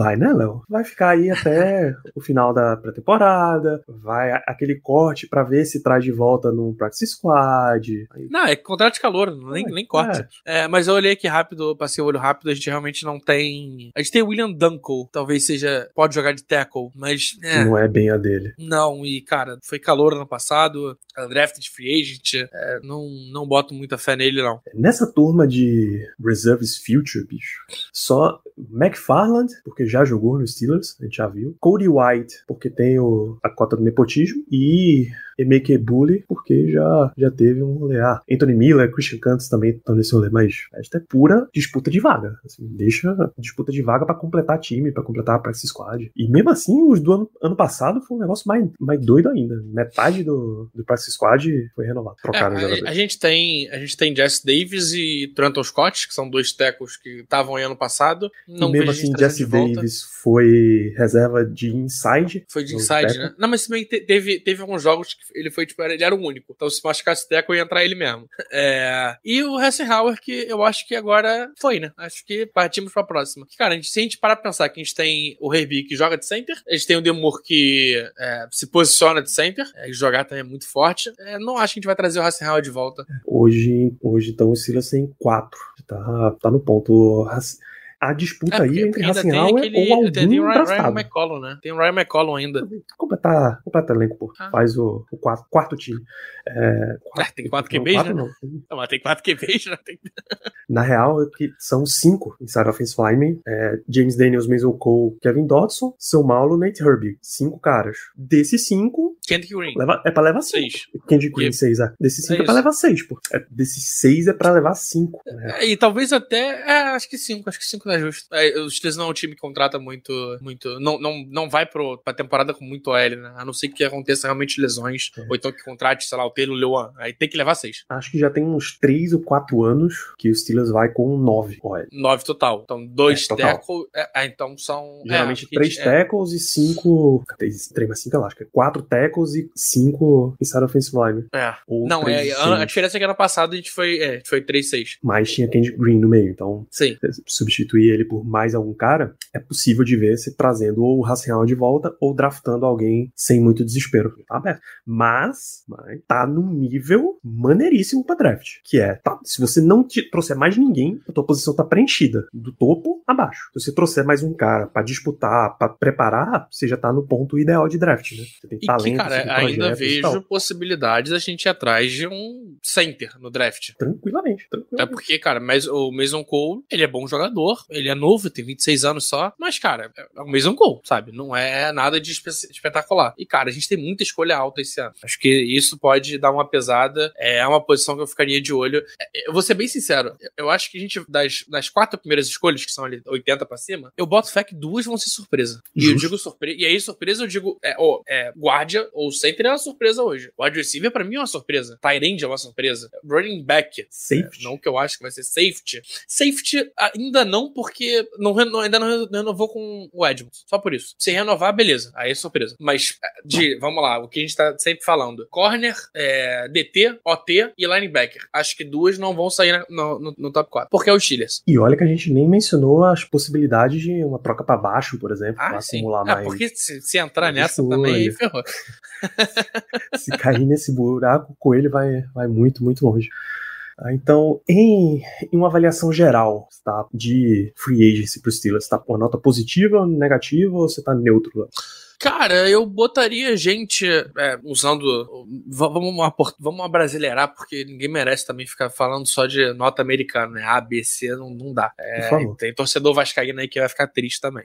Mas eu daria pra gente uma nota 8. Vai, uma nota 8 eu acho que é uma nota justa. A gente conseguiu pegar. É, vai, a gente tem quatro titulares, é, talvez cinco, dependendo do, do Kazi. Isso a gente ainda vai entender. É, a gente é uma equipe melhor do que ano passado? Eu acho que ainda não, porque ainda faltam essas esses caras de depth, esse Chris Wormley, é, Marcos Allen, acho que ainda falta dar aquela enxutada no elenco. A gente tá com muito jogador. A gente geralmente, nessa época do ano, a gente tem 70 jogadores no time. E aí vai começando a cortar. Então acho que ainda falta esses caras só pra gente olhar e falar: ah, tá, Chris Wormley tá ali, tá ali no banco se precisar. Ah, tem o Steven Sims ali pra se precisar. Então acho que só falta isso. Porque de resto, acho que é um time, um ataque melhor, uma defesa igual. No geral, vai. Uma nota 8 acho que tá bem justa. Acho que o 8 é aquilo até acima da média e pouca pouca coisa, né? Nada de especial também. É isso. Se o Steelers só tivesse exatamente mantido o mesmo time, que é uma coisa super Steelers de fazer, mantido o mesmo nível de time também, quero dizer, eu estaria na nota 6. Justo, 6. Como ele deu um upgrade em uma das posições que você mais via para dar upgrade, que é guard, left guard especificamente, porque não dá para ver com esse contrato seu malo não sendo titular, left guard. Então ele teria que ter uma lesão séria ou um desempenho horroroso no training camp inteiro. E Dodson tem um, um desempenho excepcional e Herbig ainda tendo um desempenho horroroso ou uma lesão também, para que Dodson fosse mantido, tá? Então ele deu um upgrade eu, eu vou, já ganhou uma, Eu vou um baixar para 7,5 por um motivo. Eu não consigo ainda visualizar essa, esse, esse grupo de linebacker jogando. Então acho que aí vale perder meio ponto. É isso. Nas posições em que o Steelers precisava contratar um titular mesmo, em questão de buraco, não questão de upgrade, upgrade dá para fazer sempre, mas buraco, o Steelers não tampou nenhum. Mas guarde. Em tese tapamos. Guarde upgrade. Ah, tá. Não é buraco tapar buraco mesmo? É, você não tapou nem tudo que ele já tinha de buraco no elenco do ano passado, ele continua tendo no elenco desse ano. O Steelers, o Steelers ainda não tem um cornerback 1. É, ele, ele o Steelers ainda não tem um linebacker 1. O Steelers ainda não tem um, sem um, um edge 3. 2, um edge 3. Quer dizer, defensive edge 2 tem que, que é um job. Mas um, um DT3 é que seja. DT3, na real, um nose tackle. Eu, eu não acho assim. que a gente... DT3 é uma posição que eu não acho que a gente vai buscar. Porque, cara, querendo ou não, a gente tem dois jogadores de escolhas altas até. A gente tem o Marvin Leal, terceira rodada, e o Laudermill que a gente subiu pra quarta, Na né? Quinta. Ou subiu pra quinta. quinta. Então, quinta não é tão alta, mas foi uma, uma troca que um jogador que a gente subiu pra pegar ele.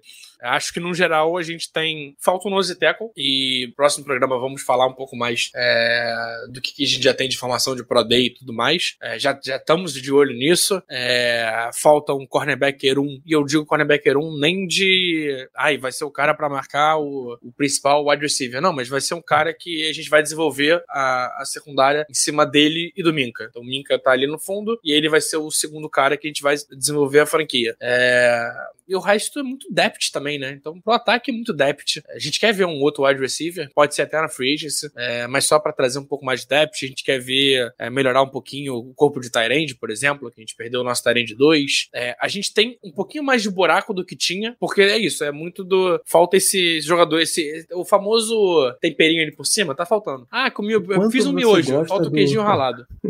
requeijão. Extra. O requeijão, requeijão. O quanto você gosta daquele site Our Lads pra mostrar depth chart? Um, ok, gosto ok. Ele e o ESPN também é pau pau. Vamos, vamos dar uma olhada, porque vendo, vendo o depth chart é que exatamente a gente tem uma, uma noção. E aí a gente compartilha uma tela do Microsoft Paint, só porque dá para riscar mesmo. Olha lá. Wide receivers, por exemplo. O trio titular tá montado. Deontay Johnson, George Pickens e Calvin Austin, mas... Eu, eu diria dupla titular. Com ressalvas. E isso... Eu diria dupla titular. sérias ressalvas em termos de... Esse bicho tem um marca... O Pickens tem um marca-texto, então eu tô viajando muito. Ah, vai com um lápis. Tinha. Vai no pincel, acho que é no pincel. Ah, é verdade. É aqui. Não, isso é giz de cera, pô. Tá escrito o nome, Danilo, pelo amor de Deus. Não me decepcione. Marcador, isso. Tá aqui, ó. Calvin Austin é uma preocupação. Sim. Você não sabe o que é que vai vir dele. Quando você olha o banco, é outra preocupação, com todos eles. Se você me disser hoje que Anthony Miller é um wide receiver 6, eu tô tranquilo, porque eu sei que você preencheu bem acima dele. Mas hoje, ele é provavelmente é, 4. 3 é o 4, né? 3.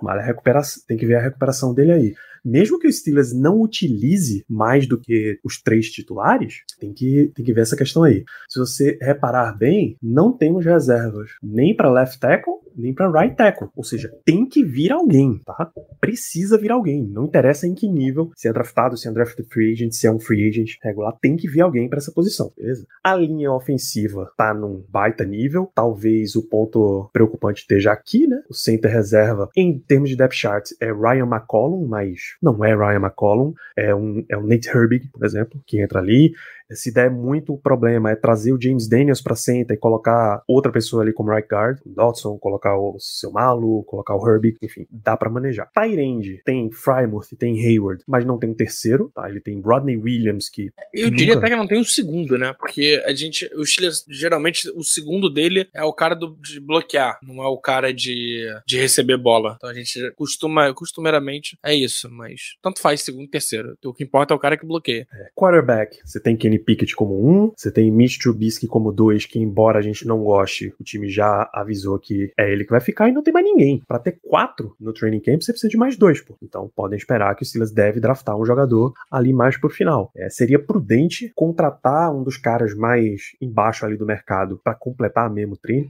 Quando, quando eu falo de completar a parte de baixo do mercado, irmão, é realmente a parte de baixo mesmo, tá? É uns malucos muito, muito abaixo do mercado. Eu quero que tem de, de quarterback aqui. Estamos falando de Bryce Perkins. Puta, por aí. Três Joshua Dobbs já tava no nível. Nesse nível, mas esse em particular eu não gostaria, não. É, Jeff Driscoll já é um nome muito alto. Muito alto. É, é, é, é, cara, um, olhando um aqui. 2, tranquilo. Não, olhando aqui, é, os free agents é, é ir na XFL, nesse nível. Isso, isso, tá isso, nesse rolê mesmo. É o maluco que teve, sei lá, um ano num practice squad de um time aí. Pô, esse ano dá pra ir de novo nessa vibe, nesse pique. Deixa eu voltar aqui pro depth chart. É, running back, Najee Harris, um tranquilo. Jenny Warren, dois, tranquilo. O três é McFarland. Não, pode encaixar mais um undrafted free agent aqui. Não vai me gastar uma, uma pick, sei lá, quarta rodada pro maluco. Deixa para fazer isso quando você tiver no ano que vem, ou daqui dois anos, quando você tiver no último do Najee. Até porque Najee e Jenny Warren acabam mesmo também tempo. quase saindo, é. é o mesmo contrato. No, a mesma duração é, com os três dois. anos dois, é. E não, não tô contando com Master Teague como com running back para elenco profissional. Então, nota-se que ainda tem uns buraquinhos aqui nesse nosso setor. É, defensive end, tudo bem. Você tem Larry Ogunjobi para um lado, aqui ele conta King Hayward como DT, mas é defensive end também. Mas Montrevious Adams como... Não dá. Não dá. Vai marcar só Adams, que Adams é que é a preocupação. Não dá. É, e aqui é um caso de a gente buscar um titular, tá? Sim, sim, sim. Nose tackle precisa de um titular. Titular bom, bom mesmo. É, The Marvin Leo, pra estar tá aqui, se for o 4, eu tô satisfeito. Se for o 3, eu tô levemente preocupado. Eu acho que, ele é o, eu acho que hoje ele é o 4. Pega. Eu acho que hoje o Laudemick é o 4 e o Léo é o 3. Isso, então já tem uma preocupaçãozinha. Tem uma vaga aí pra Mas é, é aquilo também que trazendo o Wormley resolve isso. E isso pode ser com. E estamos falando de um cara que vai ganhar o quê? Um milhão e meio, dois milhões? Tranquilo. Nesse rolê. Outside linebacker, você tem TJ Watt. Para de marcar o TJ Watt, cara, pelo amor de Deus. Não é verdade. Não faz isso Watt comigo, não. um, você tem Highsmith como dois. Zero preocupação. Highsmith vai, é só a discussão de, de extensão do contrato, que isso é um papo que a gente provavelmente vai ter depois do draft. Ver o que foi que o Steelers fez, o que é que o Steelers não fez e tal. A gente conversa lá. O banco desses dois hoje é o retorno de Quincy Roche Sim. e o guerreiro Jamie Jones. O outside linebacker 4 dos Steelers é um jogador de special teams. Ele Tem muito mais participação em special, em special teams do que na defesa. Mas o 3 é bom ter um jogador profissional de NFL. Os dois ali, pra ser o 4, tá de boa. O Ro- Rocher, principalmente. O Jermaine Jones, acho que nem isso. O Rocher, eu acho, eu acho um nome interessante, eu gosto dele. Ele já teve aqui, né? E a gente foi, foi Sim. draftado pela gente. Era um cara que eu Ele foi gostava na- cortado na antes da temporada. É isso. E jogou, no, e jogou bem até no iníciozinho do Giants. É um nome que eu, é um nome que eu gostaria de ter como 4, mas ainda acho que falta 3. Perfeitamente. Aí entra o É. buraco no meio, né? Vamos falar do buraco? Inside, line- inside linebacker. Pra mim, nem Holcomb e nem Landon Roberts deveriam ser titulares aqui. Isso é dupla titular de time em destruição antes de começar o rebuild. pô. Não pode ser essa dupla de jeito nenhum. Você precisa colocar talento nesse âmbito aqui. Mark Robinson, se for o último cara, pra mim tá tranquilo. Eu, eu digo mais. Eu, eu boto fé que hoje o Mark Robinson é titular. Mark Robinson e o Holcomb. Eu, botaria, eu, eu iria com essa dupla de titular, pensando só nisso, só hoje, baseado em quase nada, porque a gente não tem temporada ainda. É, eu, eu, eu imagino, acredito, o Holcomb com o Mark Robinson e o Roberts entrando em, em momentos situacionais. Então, tipo, ah, precisa fazer uma blitz, é, uma terceira descida, ou algo assim, a gente usa ele. É, então, é perigoso esse setor de inside linebackers. Cornerback, hoje tem Patrick Peterson, 1, um, é, Levi Wallace, 2, Arthur Mollett, Nickel. James Pierre tá de volta como reserva. Aquilo, Witherspoon continua Pittsburgh. E o banco de, de Nickel é Duke Dawson, pelo amor de Deus. Não dá. E não tem mais, mais gente aqui. Madre Harper, ah, ninguém viu jogando. Chris Wilcox, também não. É colônia de férias do tio Tomlin. Então, Mas, vai, aqui é tá um buraco pra investimento. olhando os lados, a gente tem de boa. A gente tem quatro corners ok. É, são quatro caras que eu consigo ver sendo titular em muito time até. É, e aí coloco aquilo e James Pierre nessa. O James Pierre foi um cara muito importante ano passado. De verdade, o James Pierre foi um cara muito importante que a gente, que a gente não valorizou o quanto ele deveria. Então eu espero ver mais dele esse ano. É, aquilo, ele teve uma lesão. É, a gente tem que entender como é que ele vai voltar. Mas falta aquele garoto que a gente olha e fala: puta, esse moleque aqui, a gente vai desenvolver ele. E cara, pode ser um moleque que vai jogar de Nickelback também. É, a gente tá- pode estar falando de Brian Branch, que é um safety barra nickel e poderia fazer essa função. E poderia ser o cara pra, que a gente traz pra desenvolver pra um ano que vem buscar um outro, um cornerbacker um mesmo. Não, não me espantaria. Ainda mais sabendo como o Steelers, como o Steelers, é, trabalha, né? Mas eu ainda preferia trazer um, um Joe Porter Jr. e trabalhar talvez ele em algumas jogadas no nickel, é, inverter talvez, é, botar o aquilo talvez um pouco no nickel, não sei. E aí tu trabalha da maneira como preferir. É isso. No mínimo, subir o piso dessa secundária. No mínimo. No mínimo. Melhorar a- essa questão aí. Mas temos uma boa profundidade, uma baita profundidade. Isso. É o mesmo lance que eu falei de, de wide receiver. Se você me disser que Akiro Witherspoon é o, o cornerback 5 do time, eu tô razoavelmente tranquilo. Mas sabendo que em algum momento ele vai entrar. É, se ele é aqui o 3, aí o bicho tá pegando. O negócio tá bem sério. Safety, a gente tem Minka, a gente tem Damonte Kazi e hoje Trey Norwood Elijah Riley. Elijah Riley não poderia ser um cara do elenco de safety. Tinha que ser só um special teamer. Então Olha, precisa encaixar alguém aí nessa, nessa conversa. Trey Norwood é, preocupa se ele for o número 3. O 3 ainda tem alguma relevância dentro dos Steelers. eu te falo que eu tô mais preocupado com o Novos do que com o Elijah Riley. Tudo bem, mas tem preocupação nos dois. Esse é o meu ponto. É, e aí, quando você vê o reserva, Kenny Robinson, Scott Nelson, pelo amor de Deus. É, Não- Kilbro é Special. Teams, e aí a gente vai entrar agora num ponto muito complexo. muito complexo. Vamos lá. Chris Boswell. Não, não que se você começar a temporada com ele, se você me disser que ele é o, outro Chris Boswell, que terminou a temporada, tá de boa. Se ele for o Chris Boswell de 2022, é preocupante. Então você precisa ter, com certeza, alguém aqui. Alguém tem que vir disputar essa vaga com ele. E é perfeitamente Undrafted. normal. Undrafted. Sim, nesse, nesse rolê, Undrafted ou o Steelers vai numa. Se o Steelers for numa sétima rodada, aí você sabe que eles estão super preocupados. É, é, eu É nesse prefiro rolê. gastar essa sétima ali em cima. Isso. Presley Harvin. Tá? Esse aí tu pode marcar o vermelho de... nele. Isso. Tanto precisa da disputa, quanto ele preocupa demais. Demais. Que Acho ter, que talvez seja o titular mais preocupante hoje. Sim, sim. O que provavelmente custou mais no ano passado. Não, e pensando assim, tipo, com uma certa distância do segundo, talvez seja, uma, ou talvez seja o Adams, um Travis Adams. Pronto. Ah. Acho que a distância dele é bem grande ainda. É. Mesma coisa vale para Christian Kantz. Ah, o Steelers assinou um contrato de um ano, irmão. Num snapper, você sempre traz e faz uma competiçãozinha ali. É. Sempre traz, é o, eu, eu é gosto dele porque ele, é um, ele, ele foi um cara que na, na temporada do ano passado ele se mostrou um cara legal. Então, é isso. É, acho que é a opinião que qualquer pessoa decente pode ter sobre o long snapper é se ele é legal ou não. Porque não existe ver long snapper. O nosso querido Our Lads coloca holder e kickoff aqui, mas, pô, o holder é o Kickoff não é o kicker, porra. Pelo amor de é, Deus. E holder pode ser também o QB reserva, isso aí não importa. É.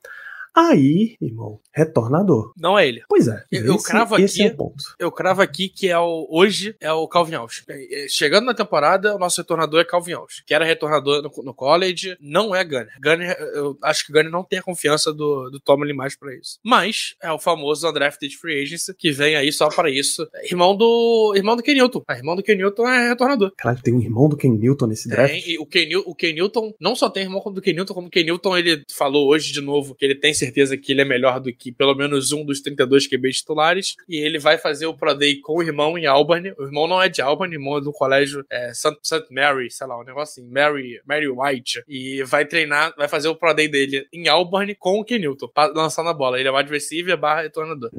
Cício Newton ou Kaylin. Agora a internet tá me. Kaylin, Kaylin. Tá me quebrando aqui. É o Kaylin, né? Ver Ruiz, Cam Newton. Que por sinal é agoniante a cara dele, tá? Caramba, é verdade. É agoniante é igual. É, é igualzinho. Chega a ser assustador. É, jogou ele é em Auburn, depois and, virou William and Mary Tribe. Maravilha. Então, ó, precisa ter uma competição séria de retornador no Steelers não pode nem garantir Calvin Austin nessa posição, mas você tá, eu sei que você tá falando só de que hoje é ele que estaria com essa posição, a posição dele é hoje para perder. Então, eu vou tirar o zoom aqui e vocês veem o tamanho da encrenca que os Steelers têm aí. Tudo que é amarelo é posição de upgrade ou preocupação, tudo que é vermelho é legítimo buraco nesse elenco. Tá? Tem olha, olha muita só, coisa pra é, mexer. O irmão do Ken Newton era, era QB e virou retornador. Então, mas de verdade, é um jogador para se ficar de olho, porque, cara, é um nome conhecido, é um nome que, querendo ou não, existe uma conexão com a liga. É, e fisicamente o rapaz é grande, é parrudo. Então talvez, cara, traz um maluco desse qualquer. Pode, não precisa ser ele, não, mas pode ser qualquer um, só pra ter ali uma opção de, de retornador. Bota o Anthony Miller pra tentar retornar, o Des Fitzpatrick, Dente Zena. Dente Zena não, porque é branco. Não gosto de retornador branco. Obrigado. Retornador, retornador e corner não pode ser branco. É, já Marcus Bradley. Já Marcus Bradley tem nome de retornador. Já Marcus Bradley é second team all pro. O que não vai acontecer é esse guerreiro aqui, ó. Duke Dawson competir ali nos retornos, porque Mike Tomlin não trabalha com defensores retornando. Se eles fossem bons para pegar a bola para retornar, eles estavam no ataque, não na defesa. Essa é uma das filosofias do Pittsburgh Steelers. Então tem muita coisa. Antes do draft, Léo, o que, que o Steelers ainda faz de free agency?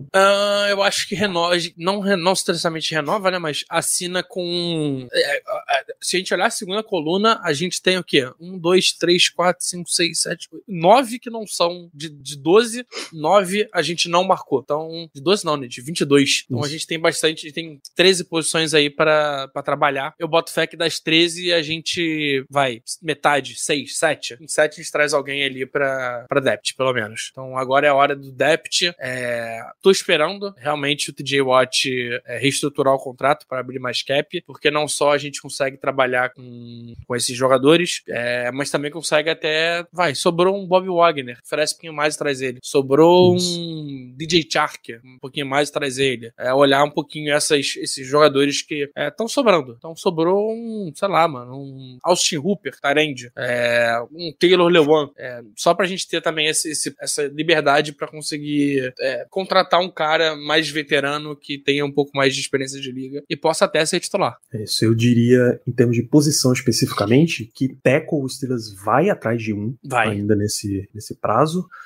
E safety, o Steelers vai atrás de um, ainda antes da gente chegar na, na free agency. Aí, qual patamar de safety? Eu acho que não.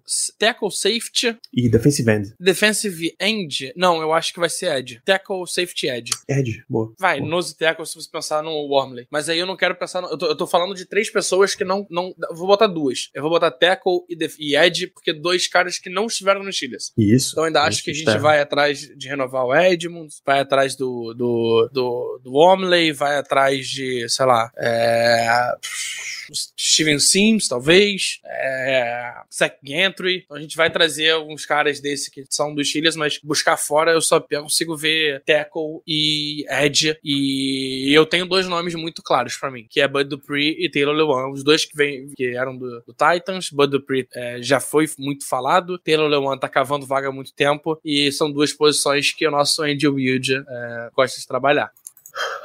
Bud Dupree, pra mim, só não fecha se o, o físico não rolar. Eu acho que até com físico, mais ou menos. Se aceitar um contrato Então, óbvio, baixo. Quando- Ah, é, por isso eu não me preocupo. Eu acho que ele aceita um contrato tranquilo, sabendo exatamente qual é a, qual é a posição dele. É, porque é o cara que saiu, testou o mercado, viu que não tava maneiro, a grama no vizinho não era mais verde, e aí pode, pode voltar, mais sabendo quais são as condições pra ele voltar. E tackle, exatamente porque não tem ninguém, mas Taylor Lewan eu acho que cabe mais, que o lance mais é no financeiro do que no. no Eu acho que é isso. É conversa pra entender o quanto ele vai aceitar receber. E sabendo o seguinte: se o único nome que o Silas trouxer de tackle for Taylor Lewan, Demore é o titular na próxima temporada.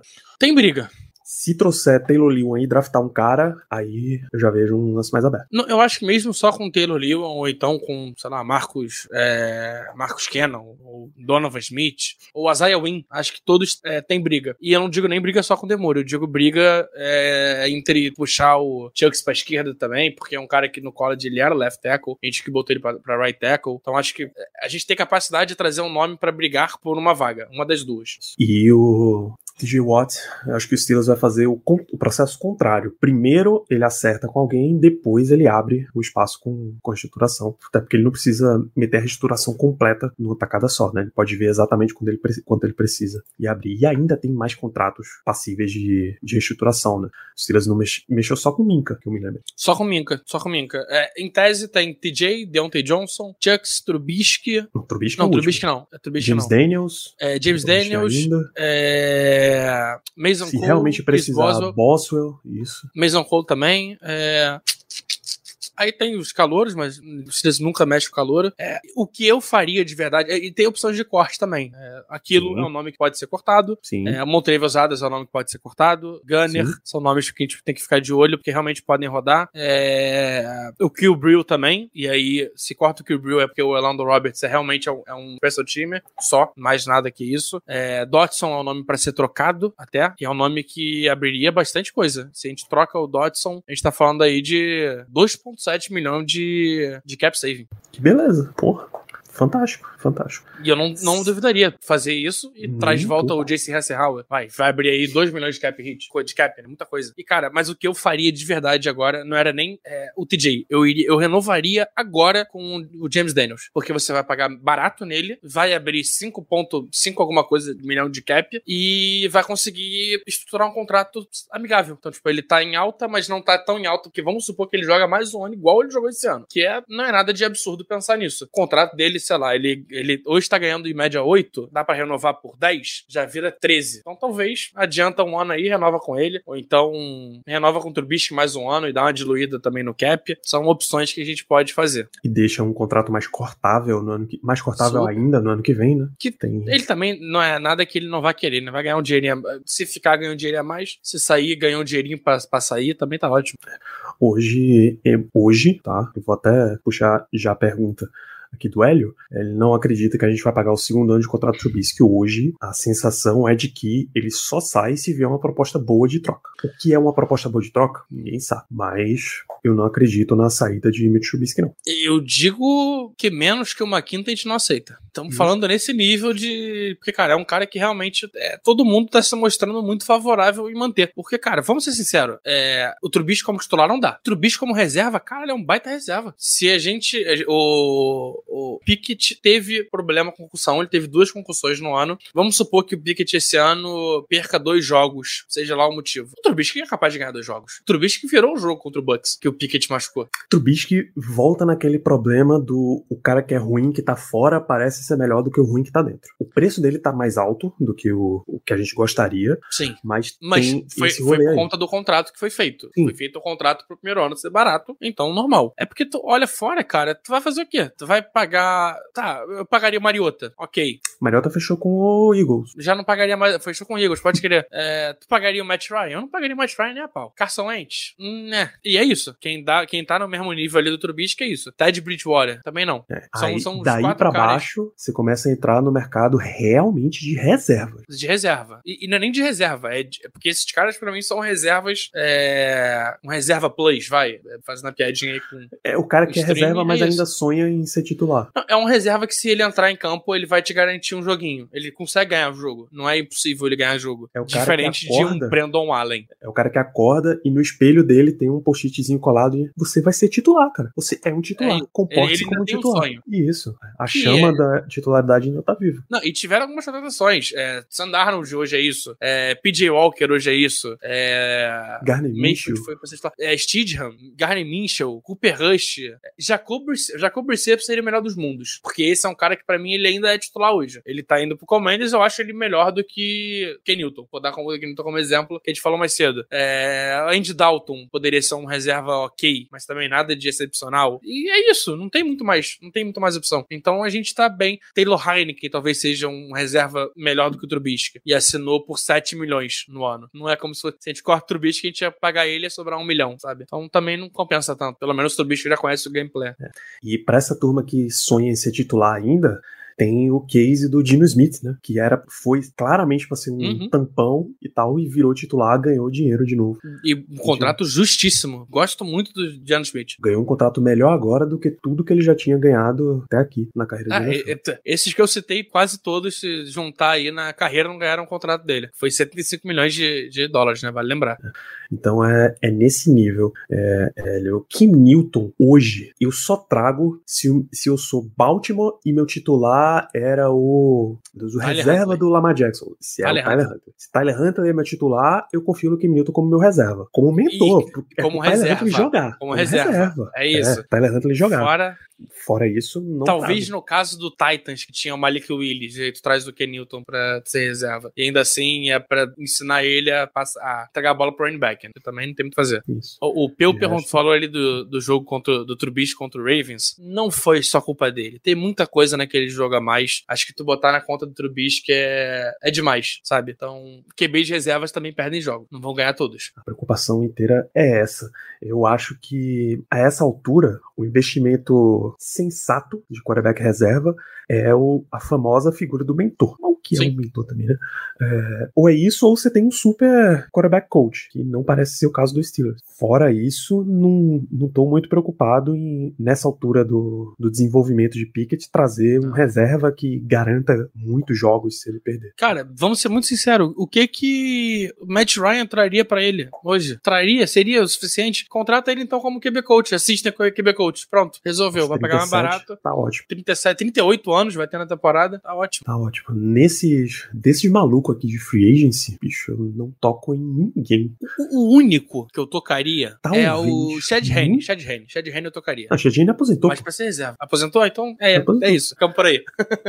Talvez o cara que é um dos mais quarterback reserva profissional dessa lista aqui, Nate Sudfeld, que é realmente reserva. É o único que talvez eu tocasse se a gente se livrar do, do Mitch Trubisky. O restante todos me dá calafrio. Não, mas, cara, o problema é que tu vai trazer um cara desse que, beleza. Mas o financeiro não vai compensar, então Não, esquece. nem isso. É, Esquece isso. Tá, beleza. Tu traz o cara desse, tu vai pagar. Tu vai até pagar barato, vai pagar, sei lá, uns 2 milhões pra esse cara. Abriu 6 milhões de cap. Tá, o cara tem que aprender o, o playbook inteiro nessa temporada. Ele vai ter uma temporada para isso, justo. Mas e se. Vamos supor que o Pickett machuca no primeiro jogo e perde muito tempo da temporada. Faz o quê? Abraça o tanque? Não vai abraçar o tanque com esse time. O Steelers se recusa a abraçar o tanque. Ele vai dar a primeira escolha do ano que vem e trazer um outro defensor para É completar, isso.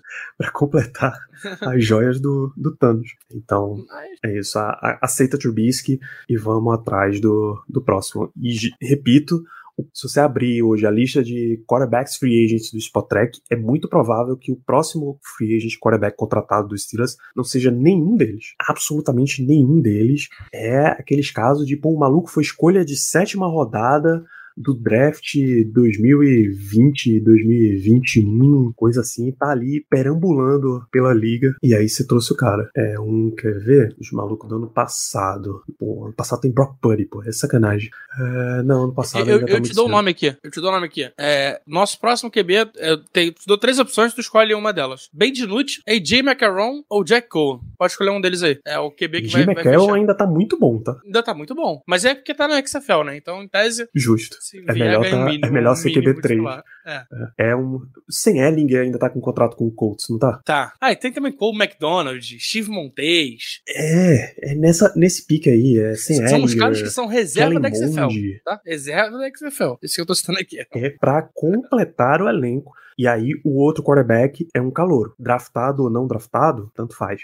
É, Ou pode eu acho ser que vai, o- vai depender. De draft vai depender muito do que acontecer. Se a gente achar que, vai, conseguimos juntar talento e na sétima rodada sobrou um, um Stetson. Porra, o maluco é BMVP, bicampeão da, do college, e só porque é velho, a gente traz ele. E aí eu acho que seria um baita reserva. Pra um cara que chegaria até pra brigar por, pra brigar contra o Trubisky. E aí pensaria em cortar o Trubisky pra isso. Mas é um caso raro. E eu não gastaria mais do que uma sétima. A não ser que se a gente faz um trade down e ganha uma sexta no meio do trade down, com mais algumas picks, aí beleza, uma sexta vai. Mas sexta, sétima fica só nisso mesmo. É, o nome. Aí você tem vários níveis. Você vai ter. A gente vai falar mais de, mais de prospecto, mas você vai ter do Stetson Bennett, do Dorian é, Robinson, Thompson, aliás. Ele tem Thompson, dois nomes. de UCLA. De UCLA, é, o Malik Cunningham de Louisville. Você tem nesse patamar aí.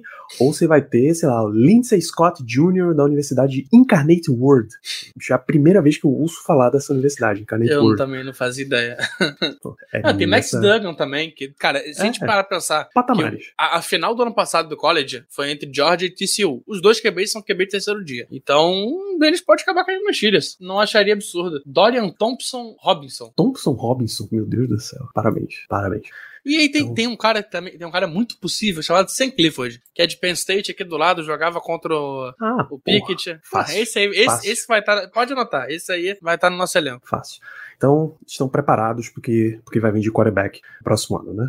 Vamos continuar com perguntas. Thiago Fernandes, classe de Tyrande tá boa. Vale trazer Gentry de volta? Sim e não, né, não? Sim, não, acho que sim. É, a classe de Tyrande tá, tá, tá razoável, não, não tá tipo excepcional. Acho que tem muito nome bom em cima, mas no geral, bloqueador não tem tanto. E o Zentry faz isso muito bem já. Então eu prefiro trazer o Zentry de volta. Conhece playbook, tá acostumado, sabe os bloqueios que precisa fazer. Então prefiro trazer ele do que, sei lá, vai buscar um Cameron Lato, que era, era linebacker em Bama e virou Tyrande. Luke Schumacher, sei lá, Sal na porta. Mas na, nada que me encha muitos olhos. Não gastaria uma pique de dia 1 nem 3 nisso. Um, nem dois, né? Um nem dois, isso. Desculpa. Três até. dizer, É porque eu, eu li o nome do Luke Musgrave, que é um cara que eu gosto muito bloqueando. Se esse cara cai numa quarta rodada, até dá pra pegar. É isso. Mas é dependendo, exceção. do, dependendo do tanto que você quer trabalhar o time, você traz um Tyrande Free Agent pra ser já o 2, um nome mais forte fa- vir pro lugar de um slot receiver. Enfim, tem muita opção de trabalhar. O que vale é que Gentry tá, tá por aí. É... Eu falou sobre Gunnar Chelsky, se ele não vai embora. A gente tá esperando ainda. Acho que o Steelers tá primeiro mirando qual é a contratação que ele vai fazer com dinheiro pra ir abrir o espaço. Né? É Por enquanto, isso. cara. Deixa lá. Training camp tá aí, né? É, Rosben Fosgo, com esse upgrade na linha ofensiva, considerando a evolução da temporada passada no setor, dá pra esperar um pouco mais de profundidade no jogo do nosso quarterback, profundidade de passe. Cara, depende muito do Sr. Matt Canada. É, é bizarro ter que. 2023 ter que ficar falando desse nome, mas é, é, vai depender muito de como ele vai desenhar playbook. É, em tese, quando tu tem uma OL melhor, você tem mais tempo para lançar. Tendo mais tempo para lançar, os, os, recebedores conseguem chegar no local e fazer o passe. Mas aí vai depender muito de separação, que é um problema com pickings. A gente adora pickings, mas ele não consegue separação. E aí, no outro lado, um cara que consegue muita separação, mas tá, é, a torcida não confia muito por causa de drop, que é o Deontay Johnson. Tem que ver o quanto também vale a pena é, buscar, quem sabe, no draft na free um cara de, de, de, campo longo. Não sei, vai, é possível, é possível a gente sonhar com isso, mas depende de outros fatores que a gente acaba não, não tendo muito como, como saber. Mas no geral, sim, é possível. É até recomendável que você comece a abrir um pouquinho mais o teu playbook, né? E de novo, pra uma temporada com aquele, aquele joguinho amarrado, é sacanagem. Sacanagem. É, Germano, seu amigo Germano Coutinho, algum quarterback possa fazer um papel parecido com Taysom Hill. Mas por que tu quer um papel parecido com Taysom Hill, Germano? Você gosta de Taysom Hill? Você tem um crush em Taysom Hill? Cara, é porque eu, eu não consigo pensar em ninguém que receba, nenhum quarterback que receba, mas... Você quer um, um reliever quarterback, pô? É. Meu Deus. não, mas Scrambler tem bastante, tem o próprio Sam Clifford que eu citei é, é uma possibilidade, Malik Cunningham é basicamente um running back que passa, Max Duggan também corre bastante, é o próprio Stetson Bennett é um cara móvel, mas na, igual o Taysom Hill é raro. Eu espero que a gente não tenha o Taysom Hill, porque, cara, o que o Saints todo ano tem que renovar o contrato com esse cara para poder mexer em cap, não dá compensa não. Não faz sentido nenhum, cara, nenhum. Tem um maluco igual, igual o Taysom Hill. E por fim, o que é a nossa última pergunta, já encaminhando para o final desse programa, se a gente vai pretende fazer live no draft de da Silva. Hoje, hoje, que é dia 21 de março, a resposta é não. A gente gosta de draft pra gente sentar e curtir o momento, assistir, porra, se diverte horrores fazer live de draft, a gente tá, vai estar tá preocupado com o que os outros times estão fazendo.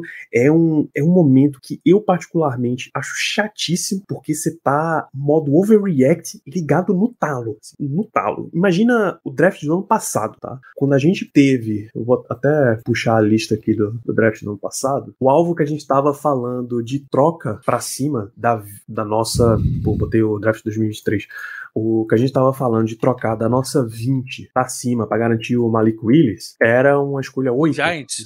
Era o Giants, eu acho. O Giants Isso, 5 a, 5 a 7 para não, pra não correr o eixo do Carolina. Irmão, imagina se a gente tá em live, aí bateu a escolha 5. Ah, meu Deus, não trocou, absurdo, vai perder, não, é agora. E aí todas as escolhas seguintes, meu Deus, lascou. O Silas não trocou para cima, que comissão horrível, nossa, os caras não se mexem, absurdo. Não, é, é, draft draft ao vivo só se for com o Caio. Só se for o Caio sozinho aqui. é desesperador. E pra gente, o draft é um dia exatamente ao contrário, pô. Fazer, ter uns comes e bebes, estar tá assistindo ali na paz, vendo o que é que a turma tá fazendo de doideira por aí. É vendo o Saints, que tava com suas duas escolhas de primeira rodada garantida, tranquilinha, vai lá e toca pra cima pra, pra pegar o Olave, saca? É ver as birutices dessa, pô. É ficar chorando que o Ravens rodou, rodou, rodou e saiu do draft com Kyle Hamilton e o Tyler Linderbaum. Ver o Raiders na, na 17 pegar o Alex Leatherwood, que tu tenha como nota de quinta rodada, e aí tu olha e fala, meu Deus do céu, eles não fizeram isso, e no ano seguinte ele é cortado. É o tipo de coisa que, cara, draft é, é, é, é um dia de... Tu acorda, bota o Draft Day filme pra ver, já pega aquele hype, tá que, é, tá que é o Browns ali, não é, não é o melhor cenário, né, mas tu já pega aquele hype maneiro. Pô, liga a televisão já falando, pô, vou ligar a televisão, meu time vai ter trocado pra primeira, e vai dar trade down, e vai trocar depois pela, pra segunda, e por aí vai. Mas é só para se divertir, cara. É, é, se divertir e dar aquela cornetada. É, o que pode acontecer, mas aí vai depender de muitos fatores. É, a gente talvez no dia seguinte é, abre 20 minutinhos aqui só para comentar a pique. Mas também nada de. Não esperem isso. São três dias de draft. Deixa passar o draft todo e aí a gente faz tudo bonitinho. Germano, assim, é, você tá planejando uma live pós, pô, você tem a senha para fazer a live, pô. Fica à vontade. fica à vontade, pô. Eu tô, eu passo tranquilamente. Eu prefiro, eu prefiro descansar no draft, tá toda paz, vendo o que tá acontecendo, respirar e aí na outra terça-feira a gente volta e, e comenta. Ó, o que, rolou, se, se bater 5 mil, a gente grava a nossa reação na hora da, da escolha e solta no Twitter. Mas tem que bater 5 mil. Uma, bicho, a gente não fez, a gente deixou pra outra live a reação da mãozinha, pô. Não veio aquele Pickett. Imagina, imagina. Mas assim, de novo, draft é, é dia de, de relaxar, ficar tranquilo. Pô. É igual a reação durante o jogo. Ah, pô, não, não deixa isso pra, pra, pra, time de futebol. É, deixa a gente processar assim a parada. A gente ainda não tá. Se... O único motivo pelo qual eu não digo nunca é porque tem um negócio que, que existe aí na internet chamado patrocinador. Se o patrocinador quiser que a gente faça live durante o draft, pô, tô felizão ligo a câmera, ligo aqui e vamos embora. Simbora mesmo. É, quais piques saem cada dia? Primeira rodada. É isso, pô. Primeira Você já deu a resposta exata, pô. Primeira quinta-feira é só a primeira rodada. Segunda e terceira rodada na sexta. Quatro, cinco, seis, sete no sábado. Primeira rodada é 10 minutos por pique. Segunda rodada são 7 minutos. Não é 15 terceira... minutos, não? Que é 15 minutos da primeira rodada. Não, 10, pô, 10. É, e aí 7. E acho que da terceira pra baixo é 5. Então, cara, já anota aí, ó. 27 de abril, quinta-feira, primeira, primeira, primeira escolha, primeira rodada. É, a nossa escolha de 32 é na sexta-feira, pra deixar claro. É a 32, mas é sexta-feira. Então, sexta-feira a gente tem, por enquanto, três escolhas. E aí, mais três escolhas no dia. no sábado, dia 29. Sendo que duas, cara, é lá pra noite. E sábado começa cedo. Sábado começa duas da tarde. Começa bem cedinho. É, isso é pra, é pra você assistir a quarta rodada almoçando. Vai cu curtir teu dia. Quando estiver voltando, sabe, fazer um lanchinho, Silas tá perto da, da sétima rodada já. Reúne, reúne o pessoal, entra numa, num Discord, assiste junto, faz esse tipo de coisa que, que é mais interessante. Ou ver, ver transmissão nacional. Ano passado teve da NFL Brasil, né? Teve NFL Brasil. A turma do, a turma do On The Clock, transmissão toda em português Mas, e tal. Primeira se rodada. quiser ver né? na ESPN. É, primeira rodada, pô. Tô falando de primeira rodada. Bicho. Aqui entre nós. A gente vê a primeira, o primeiro dia. Olha é o que tu vai falar. Olha não, que tu vai falar. não. Eu tô na honestidade, pô. Na honestidade. Primeiro dia é espetáculo. É o show. Aí você pode até ligar no ESPN. Pode ver NFL Brasil, só depende dos comentários que você quer. Mas é o show televisivo. Dia 2 é o dia da galera que curte o draft. Porque ainda tem um monte dos caras que você avaliou, conversou uhum. e tal, ainda estão disponíveis. Sempre. Sempre. Não tem como a galera fazer uma avaliação de 100, 150, 200 jogadores e eles saírem antes da escolha 32, pô. Então sempre tem muito cara comentado. É, o On The Clock fez exatamente com a NFL Brasil ano passado, no dia 1. O dia 2, o On The Clock já foi um lance mais. Dia 3 é até complicado fazer, até o próprio On The Clock não faz live o, no dia 3. Para não falar que não. É muito rápido. O Rafão, ano passado, ele, dia 2 ele fez live com On The Clock, que entraram cada um no canal. No dia 3 eu tava eu com o Rafão e os moleques, amigos, pessoal que também acompanha, o Christian Felipe, que já veio aqui também. Sim. É, no Discord, é, falando sobre qualquer coisa enquanto derrolava o draft. Era o tipo de live que tem. É, mas, cara. Dia 3 você tá com. Você tá, sei lá, é no FIFA e a TV tá ligada na NFL Network. E aí, é assim. de vez em quando tu ouve o nome que tu conhece e tu fala, ih, pra quem que foi? Legal, aí tu tem que, tem que, tem que abrir o, o, o NFL, NFL pra descobrir, até porque, cara, dia 3, a, as escolhas saem no Twitter, é, umas 5 escolhas com antecedência. Então, e, e, fica aí também um, um, outro ponto, né? Assiste o draft na TV. TV, no computador, que seja. Fecha o Twitter. Porque o Twitter, cara, querendo ou não, tem spoiler e tomar spoiler de draft, pô, aí perde um pouco a graça, né? Já tá ali sentado, assiste. E se você tomou um spoiler do Twitter, guarde para você. Ah, não é fácil pras pessoas. Não existe vai na live um ficar pacto. escrevendo, ah, é, porque tá tudo falando de tal. É, existe um pacto já entre todo mundo que acompanha aí, que a gente espera o anúncio sair no Game Pass, que é provavelmente o que tem o maior atraso. Acho que o, esse ano deve incluir o Star Plus, que é mais atrasado que o Game Pass. Quando sai na TV, aí é que a gente conversa a respeito. Por exemplo, ano passado, Ricardo teve uma viagem de trabalho no draft. Eu tava no Twitter cobrindo pro Black Yellow Brasil. Então, sei lá, umas três escolhas, quatro escolhas antes dos Steelers, eu já pegava o tweet deck, movia as colunas tudinho para tudo que for ao vivo, eu não tô vendo. E já deixava o texto pronto.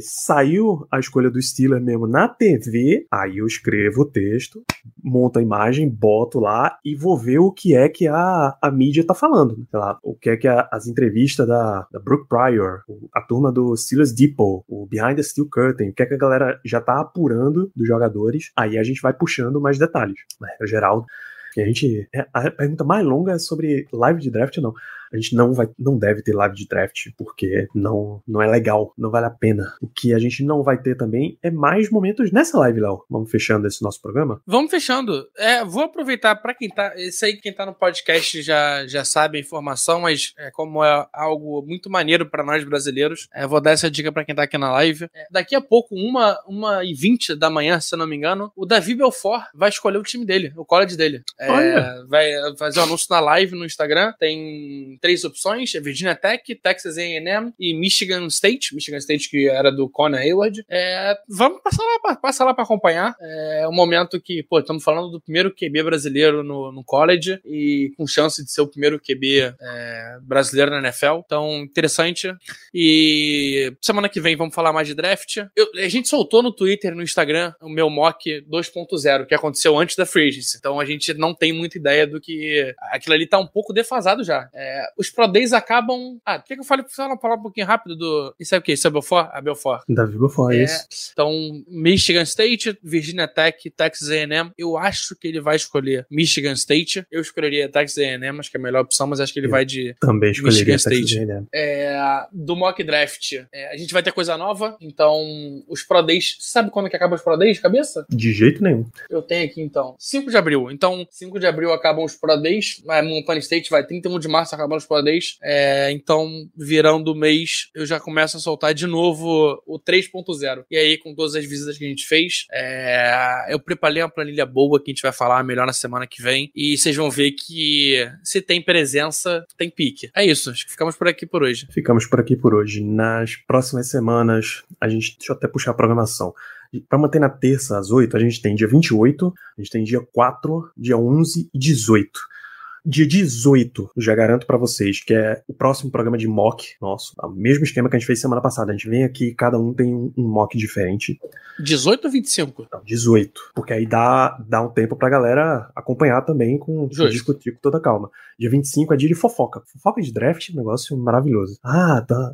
Fulano, insider tal, disse que o Silas tá muito inclinado pro cara tal. Pô, esse maluco fez uma parada escrota no college, a gente não vai, não vai atrás e tal. Então a gente tem aí três semanas 28, 4 de abril, 11 de abril, pra gente falar de prospecto. Tá? Uma dessas a gente vai puxar para caminhos dos Steelers no draft, talvez brincar um pouquinho de simulador também. Dia 4, dia 11 a gente faz prospecto de ataque, prospectos de defesa, para deixar vocês. E já... lembrando que dia 18 a gente vai ter a coluna, uma coluna família. Então, tem conexão, tem fa é familiar, nepo, coluna nepotismo. É Isso. É nepotismo, Opa. a gente vai fazer um draft só de nepotismo também no meio do, das opções. Vai ser um negócio divertidíssimo, não percam.